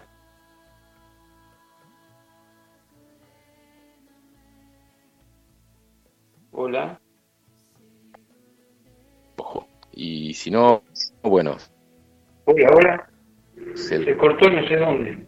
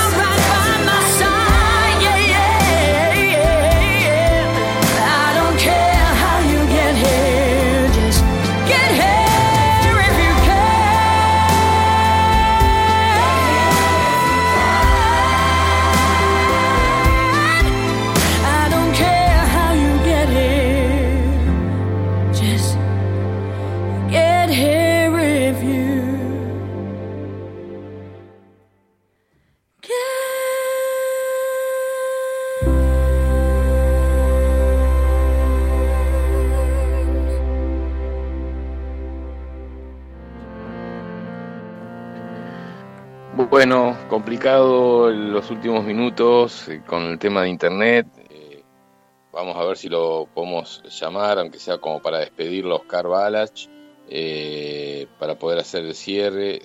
Creo que soy yo, es mi conexión, no es la de Oscar. La de Oscar se escuchaba bien, me contaban por ahí que su, su charla estaba bien clara. Así que, bueno, ahí está. Oscar, eh, estás al aire, el que sale mal soy yo, así que simplemente hace vos tu comentario y en, cinco minutos te pido que puedas eh, hacer un comentario y un cierre de, la actividad que va a haber el miércoles. No sé dónde, hasta dónde se escuchó, el tema es ese, ¿no? Este, y no sé, me parece que estabas por algún planeta. sí, en el planeta Tierra. Bueno. En el planeta Tierra. Bueno, mira, no sé, te puedo decir que este es un trabajo que se hizo intensamente con la conferencia, este, que generalmente tiene dos CD, y la meditación que se acorde con la conferencia, con esa energía. Que la tiene Ime y Oscar, ¿no? Como dijimos. Y la energía que viene en luna llena, la luna, el plenilunio, tiene doble, doble efecto. Esto lo voy a decir muy rápidamente. El efecto negativo es el hombre masa, el hombre materialista, el hombre no despierto, el hombre que cree que la materia es un fin y no, es no se da cuenta que es un medio para llegar a un, fin superior. Eh, lo excita realmente, este, porque trabaja con los chakras inferiores, ¿no es cierto? Los chakras inferiores que lo atan a la materia. Es la metáfora del hombre lobo la luna llena, ¿no? El desequilibrio mental, tensión este, excesiva en su mecanismo mental, ¿no? Desequilibrio emocionales, pasión, egoísmo, envidia, inestabilidad, ira, excitación, todo lo que está pasando ahora. Eh, sexualidad este, desviada, ruido, mm, algo que se llama música, que son ruidos armónicos. Desequilibrio es este, nuestro cuerpo energético, nuestro cuerpo físico. Entonces las glándulas segregan sustancias en desequilibrio y por ende nocivas. Pero en el segundo caso, cuando realmente tomamos conciencia que somos seres inmortales, que somos alumnos en esta escuela, o la escuela se llama Planeta Tierra, estos son días de clase, ¿cierto? Que nuestros vehículos son esos, vehículos físico, emocional y mental, ¿no? el, mameluco de un obrero o el guardapolvo de un alumno, aprovechamos con, gran oportunidad, que se, una, una, digamos, la gran oportunidad que nos da la luna llena, que es una irradiación muy grande de energía, al 100%, nos da la oportunidad de un gran avance espiritual en el sendero de la evolución y del servicio. Es la época de tomar contacto con la jerarquía espiritual del planeta que rige nuestro destino, con nuestro guía interior también, con Mistitlán, que es el centro regente de este, en este momento, y los seis centros este, restantes, este, entre ellos CERX, ¿no es cierto? Este contacto eh, por, esto, por esa razón, digamos, este, esto trabaja en, nuestro, eh, en nuestra purificación, en nuestra naturaleza, en la quema de nuestro karma, logrando visiones nuevas, cada vez más mayores. o sea, este, este contacto llevado a cabo en todo el mundo este, por seres despiertos de una forma u otra, lo que hace es llevar al colectivo de la humanidad, ¿cierto? este, otra energía, energía del espacio, energía, digamos, espiritual, ¿no es cierto? Por doquier, una visión superior. Entonces, cuando las personas buscan este, alimentos este, emocional, sexual, mental, ¿no es cierto? Este, todo esto nos aleja, porque esto le da más fuerza a, los chakras inferiores y anulan los superiores, el cardíaco, ¿no es cierto? el de la garganta, el, frontal, el, coronario, claro. No quiero decir el nombre de sánscrito para no confundirlo, ¿no es cierto? Entonces esta actitud hacia la vida, este, con, eh, digamos, cambiaría toda nuestra, nuestra vida. Cristo dijo, no solo de pan come el hombre, sino las palabras de Dios también. Esto es sabiduría en pocas palabras. Perdón que voy rápido, ¿no? Entonces, espiritualidad significa tener una meta y mejorar nuestra personalidad constantemente para alcanzar este alcanzarla usando las energías disponibles que nos da, nos da el universo. Una meta es un foco de, energías, un, punto dinámico de acción, una fuente de inspiración, un punto de sensibilidad. Entonces, cuando una persona no tiene una meta, derrocha energía, derrocha tiempo, derrocha materia y no puede desarrollarse espiritualmente, ¿no es cierto? Esas condiciones innatas tenemos, ¿no es cierto?, para avanzar en el camino evolutivo. Entonces, esto tratamos de explicarlo, digamos, extensamente, estoy haciendo una, una síntesis la síntesis la síntesis, ¿cierto? Sí, señor. Se decía antiguamente, el chakra cardíaco atrapa la mente, y la, y, la y la mente sirve a la meta. Repito, el chakra cardíaco, el corazón, del cual hablaba tanto Jesús, atrapa la meta y la mente debe servir a la meta.